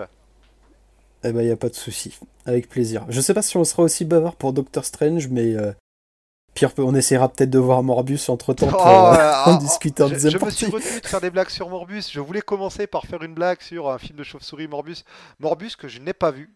Bah, moi non plus, et je ne compte pas le voir. J'avoue quand même que je suis faible, les films. Alors je vais pas voir forcément toutes les adaptations de comics au cinéma. Pas forcément le temps, puis au bout d'un moment, hein, euh, on va peut-être aller voir des bons films aussi. Par contre, les adaptations Marvel et DC, je les vois généralement toutes. Et euh, là, après Venom 2, j'ai dit non, stop quoi. Oui, ça a été un peu le moment où je me suis dit, est-ce que euh, vraiment, est-ce que Morbius, déjà, est-ce qu'il y a un comics Morbius qui m'a marqué? Non. Est-ce qu'il y a besoin de faire un film Morbius, surtout avec Jared Leto? Non. Déjà, pour moi, la Marvel, euh, voilà, Endgame, c'était une très bonne conclusion. Là, c'est du, bonus. Et c'est un DLC que j'ai pas envie de, jouer. Oui, bon, Mor- Morbus, alors, en soi, de tous les personnages de l'univers Spider-Man, Morbus, c'est pas le plus déconnant sur lequel faire un spin-off. Il peut très bien fonctionner sans Spider-Man. Et en même temps, c'est une histoire vue et revue. Donc euh, ça fonctionne, mais ça fonctionne surtout parce que c'est du cliché. Ça pourrait être bien un film Morbus dans l'absolu, hein. euh, c'est juste que ça a l'air mauvais. Hein. Comme un film Craven, ça pourrait être bien, mais on sait très bien que ça, ça ne le sera pas. Bah déjà, Morbus, c'est un anti-héros. Là où Craven, c'est un vilain, tu vois. Donc euh, déjà, il y a ça. Morbus a vraiment une vie à côté de Spider-Man. Il a eu des séries, euh, il a eu de, de séries, euh, j'en jugerai pas, hein, j'en ai pas lu beaucoup du Morbus. Là, il y a l'intégrale qui vient de sortir. c'est pas le perso le plus déconnant. Et en même temps, il y a un gros risque de nanardise fois 1000 avec Morbus, en fait. hein. C'est le genre de perso. Apparemment, c'est le cas. c'est soit tu fais un traitement horrifique, tragique, soit tu fais du nanar, et ben ça a l'air d'être du nanar à 1000%. Donc euh, moi j'ai fait non, j'avais pas trop le temps d'aller le voir à ce moment-là. Il y avait de, de meilleurs films au ciné, donc je me suis dit si j'ai pas le temps d'aller voir des bons films, je vais peut-être pas aller voir des mauvais. Non, mais tu as bien fait, tu as bien fait. Mais qui sait, peut-être que d'ici qu'on fait Doctor Strange, j'aurais fini par voir Morbus. hein. Je pense qu'il va pas tarder à sortir euh, en VOD, DVD, etc. Donc euh, ce sera peut-être l'occasion. Eh ben, ce sera, ce, ce sera sans moi parce que je ne compte toujours pas le mater, désolé. On va peut-être mater des, des bons films avant. hein. Niveau bons films, il y a Everywhere, euh, Every- eh, non, Everything Everywhere at Once avec Michel Yeo qui visiblement va être enfin programmé en France. Donc gardons nos sous pour euh, voir des bons films. Quoi.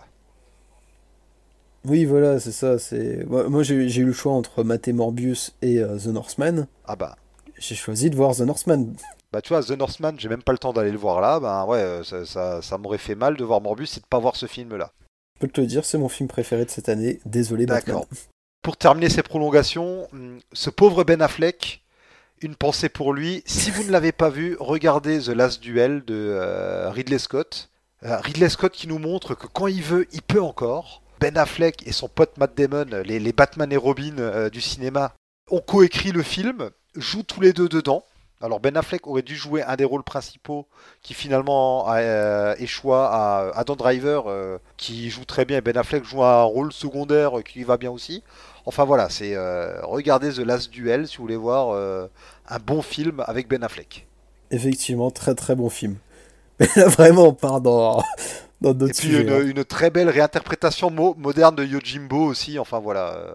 Euh, Euh, non, pas Non, Yojimbo. Euh, euh, Rashomon. Rashomon- Oh Yojimbo, qu'est-ce que je raconte Oh Eh, matez Yojimbo Ah oui. Maté Yojimbo, mais Rashomon. Oh là là, il est tard, il est tard. Et matez aussi les valseuses. Oui, mater les valseuses. ce, sera, ce sera- Et puis mater sinon aussi euh, les, les adaptations de l'adaptation de parties de The Long Halloween, qui est pas trop mal, même s'il y a des gros changements par rapport aux comics, mais qui euh, qui est récente et qui est pas mal. Ouais, et matez aussi No Time to Die. Oui.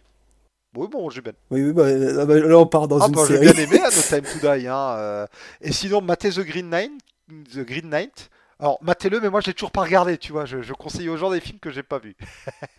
Mais je, je confirme, Maté, euh, The Green Knight, c'est un excellent film là aussi. Produit par les mêmes studios que Everything Everywhere at Once. euh, Un studio qui visiblement demande toujours trop de sous pour l'exportation, ce qui fait qu'on n'a pas eu The Green Oui. Knight.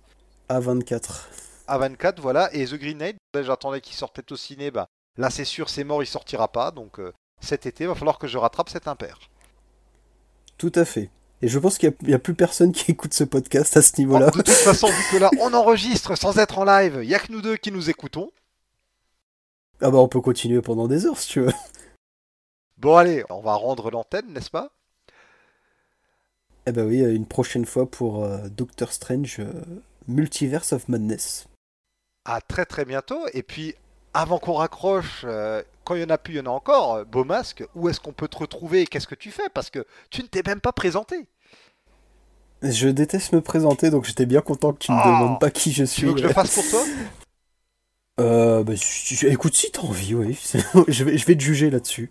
Eh ben, si vous voulez découvrir ce que fait Beau Masque, vous allez sur YouTube, vous tapez Beau Masque, B-O-M-A-S-K. Vous tomberez sur ses vidéos où il parle évidemment de comics. Euh, Vous pouvez aussi le retrouver sur Twitter. Je ne crois pas que tu es sur Facebook. Non, parce que Facebook, euh, voilà, pour moi c'est un réseau euh, mort, donc euh, Ah, C'est un réseau de vieux. voilà, je n'osais pas le dire, désolé. Donc voilà, allez découvrir ce que fait Beau Masque, c'est très très sympa. Je suis ravi en tout cas qu'après toutes ces années, et on parle vraiment d'années, hein, on a enfin réussi à faire oui, c'est vrai. C'est vrai qu'une fois, il y a 4 ans, en 2018, quand j'ai lancé Comics Office, tu m'avais invité euh, dans un live sur ton Discord. Et on n'avait jamais, on n'a même jamais été invité en même temps sur des podcasts ni rien. Donc euh, voilà. C'est vrai.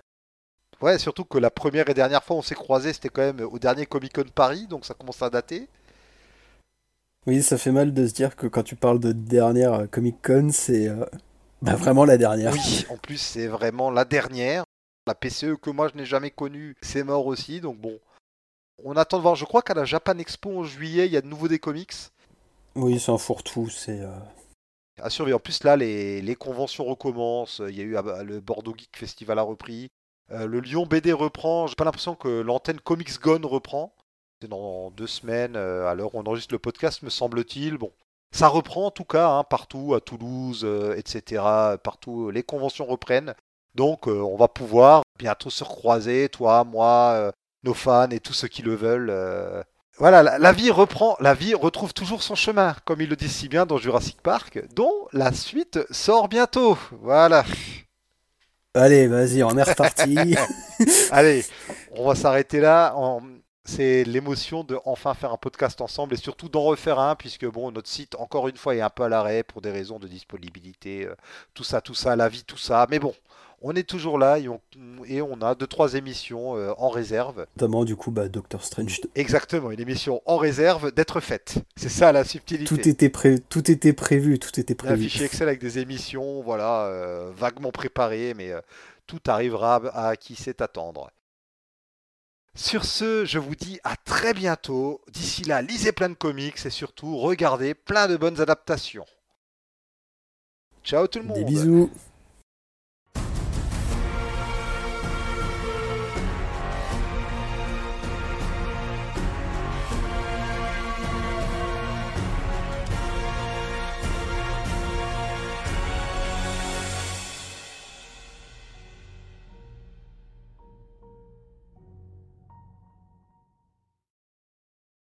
Et voilà, la plus longue outro qu'on ait jamais faite. Ah ouais. bah écoute, je sais pas si tu vas monter la fin, mais Oh purée, avec tout ça, on a oublié de parler de la musique. Qu'est-ce que tu en as pensé du thème de Batman? Eh ben, le thème, euh, justement, je me l'étais réservé. Je sais qu'il avait fuité euh, un, mois ou deux mois à, à, à l'avance. Je me suis dit, vas-y, je vais le découvrir en salle. Et euh, bah, agréablement surpris, je suis d'accord. C'est un peu le thème de Dark Vador. Ouais, mais il a une telle montée en puissance de ce thème et tout. il est. Moi, je l'avais écouté pour le coup, je l'avais écouté en boucle, quoi. C'est avec, cette- mais avec cette incroyable introduction du film. Euh, vraiment euh, super thème quoi. C'est de Michael Giacchino, grand habitué quand même des films de super-héros Giacchino. Hein. Euh, Je sais pas si tu sais ce qu'il a fait. Vas-y, j'a- j'attends que tu me le dises. Ah bah écoute, on, on l'a entendu sur Spider-Man Far From Home et sur Spider-Man No Way Home. Il sera sur Thor Love and Thunder, Doctor Strange. Il avait composé d'ailleurs le fameux thème de Doctor Strange que j'aime beaucoup. Oui, qui était très sympa, qui colle vraiment bien au personnage. Oui, qui est un des rares thèmes musicaux repris Marquant du MCU, ouais. de film en film, ça c'est, j'en ai déjà parlé dans d'autres émissions, mais la cohérence musicale de l'univers Marvel, c'est un gros problème, notamment du fait qu'il laisse des fois tomber des super thèmes. Oui. Ah bah il avait fait Spider-Man Homecoming aussi, c'est vrai qu'il a fait les trois Spider-Man, puis euh, les Jurassic World, euh, les Star Trek de J.J. Abrams, enfin, euh, c'est un peu une valeur euh, qui a monté ces dernières années, quoi. Tu dis ça, mais je suis incapable de, euh, de te ressortir les thèmes euh, en question de ces films. Donc comme quoi The Batman, c'est vraiment euh, son succès, quoi. Bon, ah, si, bah, tu l'as dit, hein, le thème de Doctor Strange, hein. euh, Oui, Doctor Strange, mais tu vois, je serais incapable de te le fredonner là tout de suite. Ouais, ouais, où il a fait euh, Rogue One. Je me rappelle de Rogue, je me rappelle que la musique était pas mal de Rogue One aussi. c'est vrai. et on vous l'entendrez très bientôt donc sur le prochain Jurassic World et sur Buzz l'éclair aussi. Oh, ok. Donc voilà. Et puis bon, niveau musique, on a quand même Something euh, on the Way de Nirvana qui apparaît au moins deux fois dans euh, le film. Superbe chanson devant l'éternel, hein. c'est un des chefs-d'œuvre parmi les chefs-d'œuvre de Nirvana.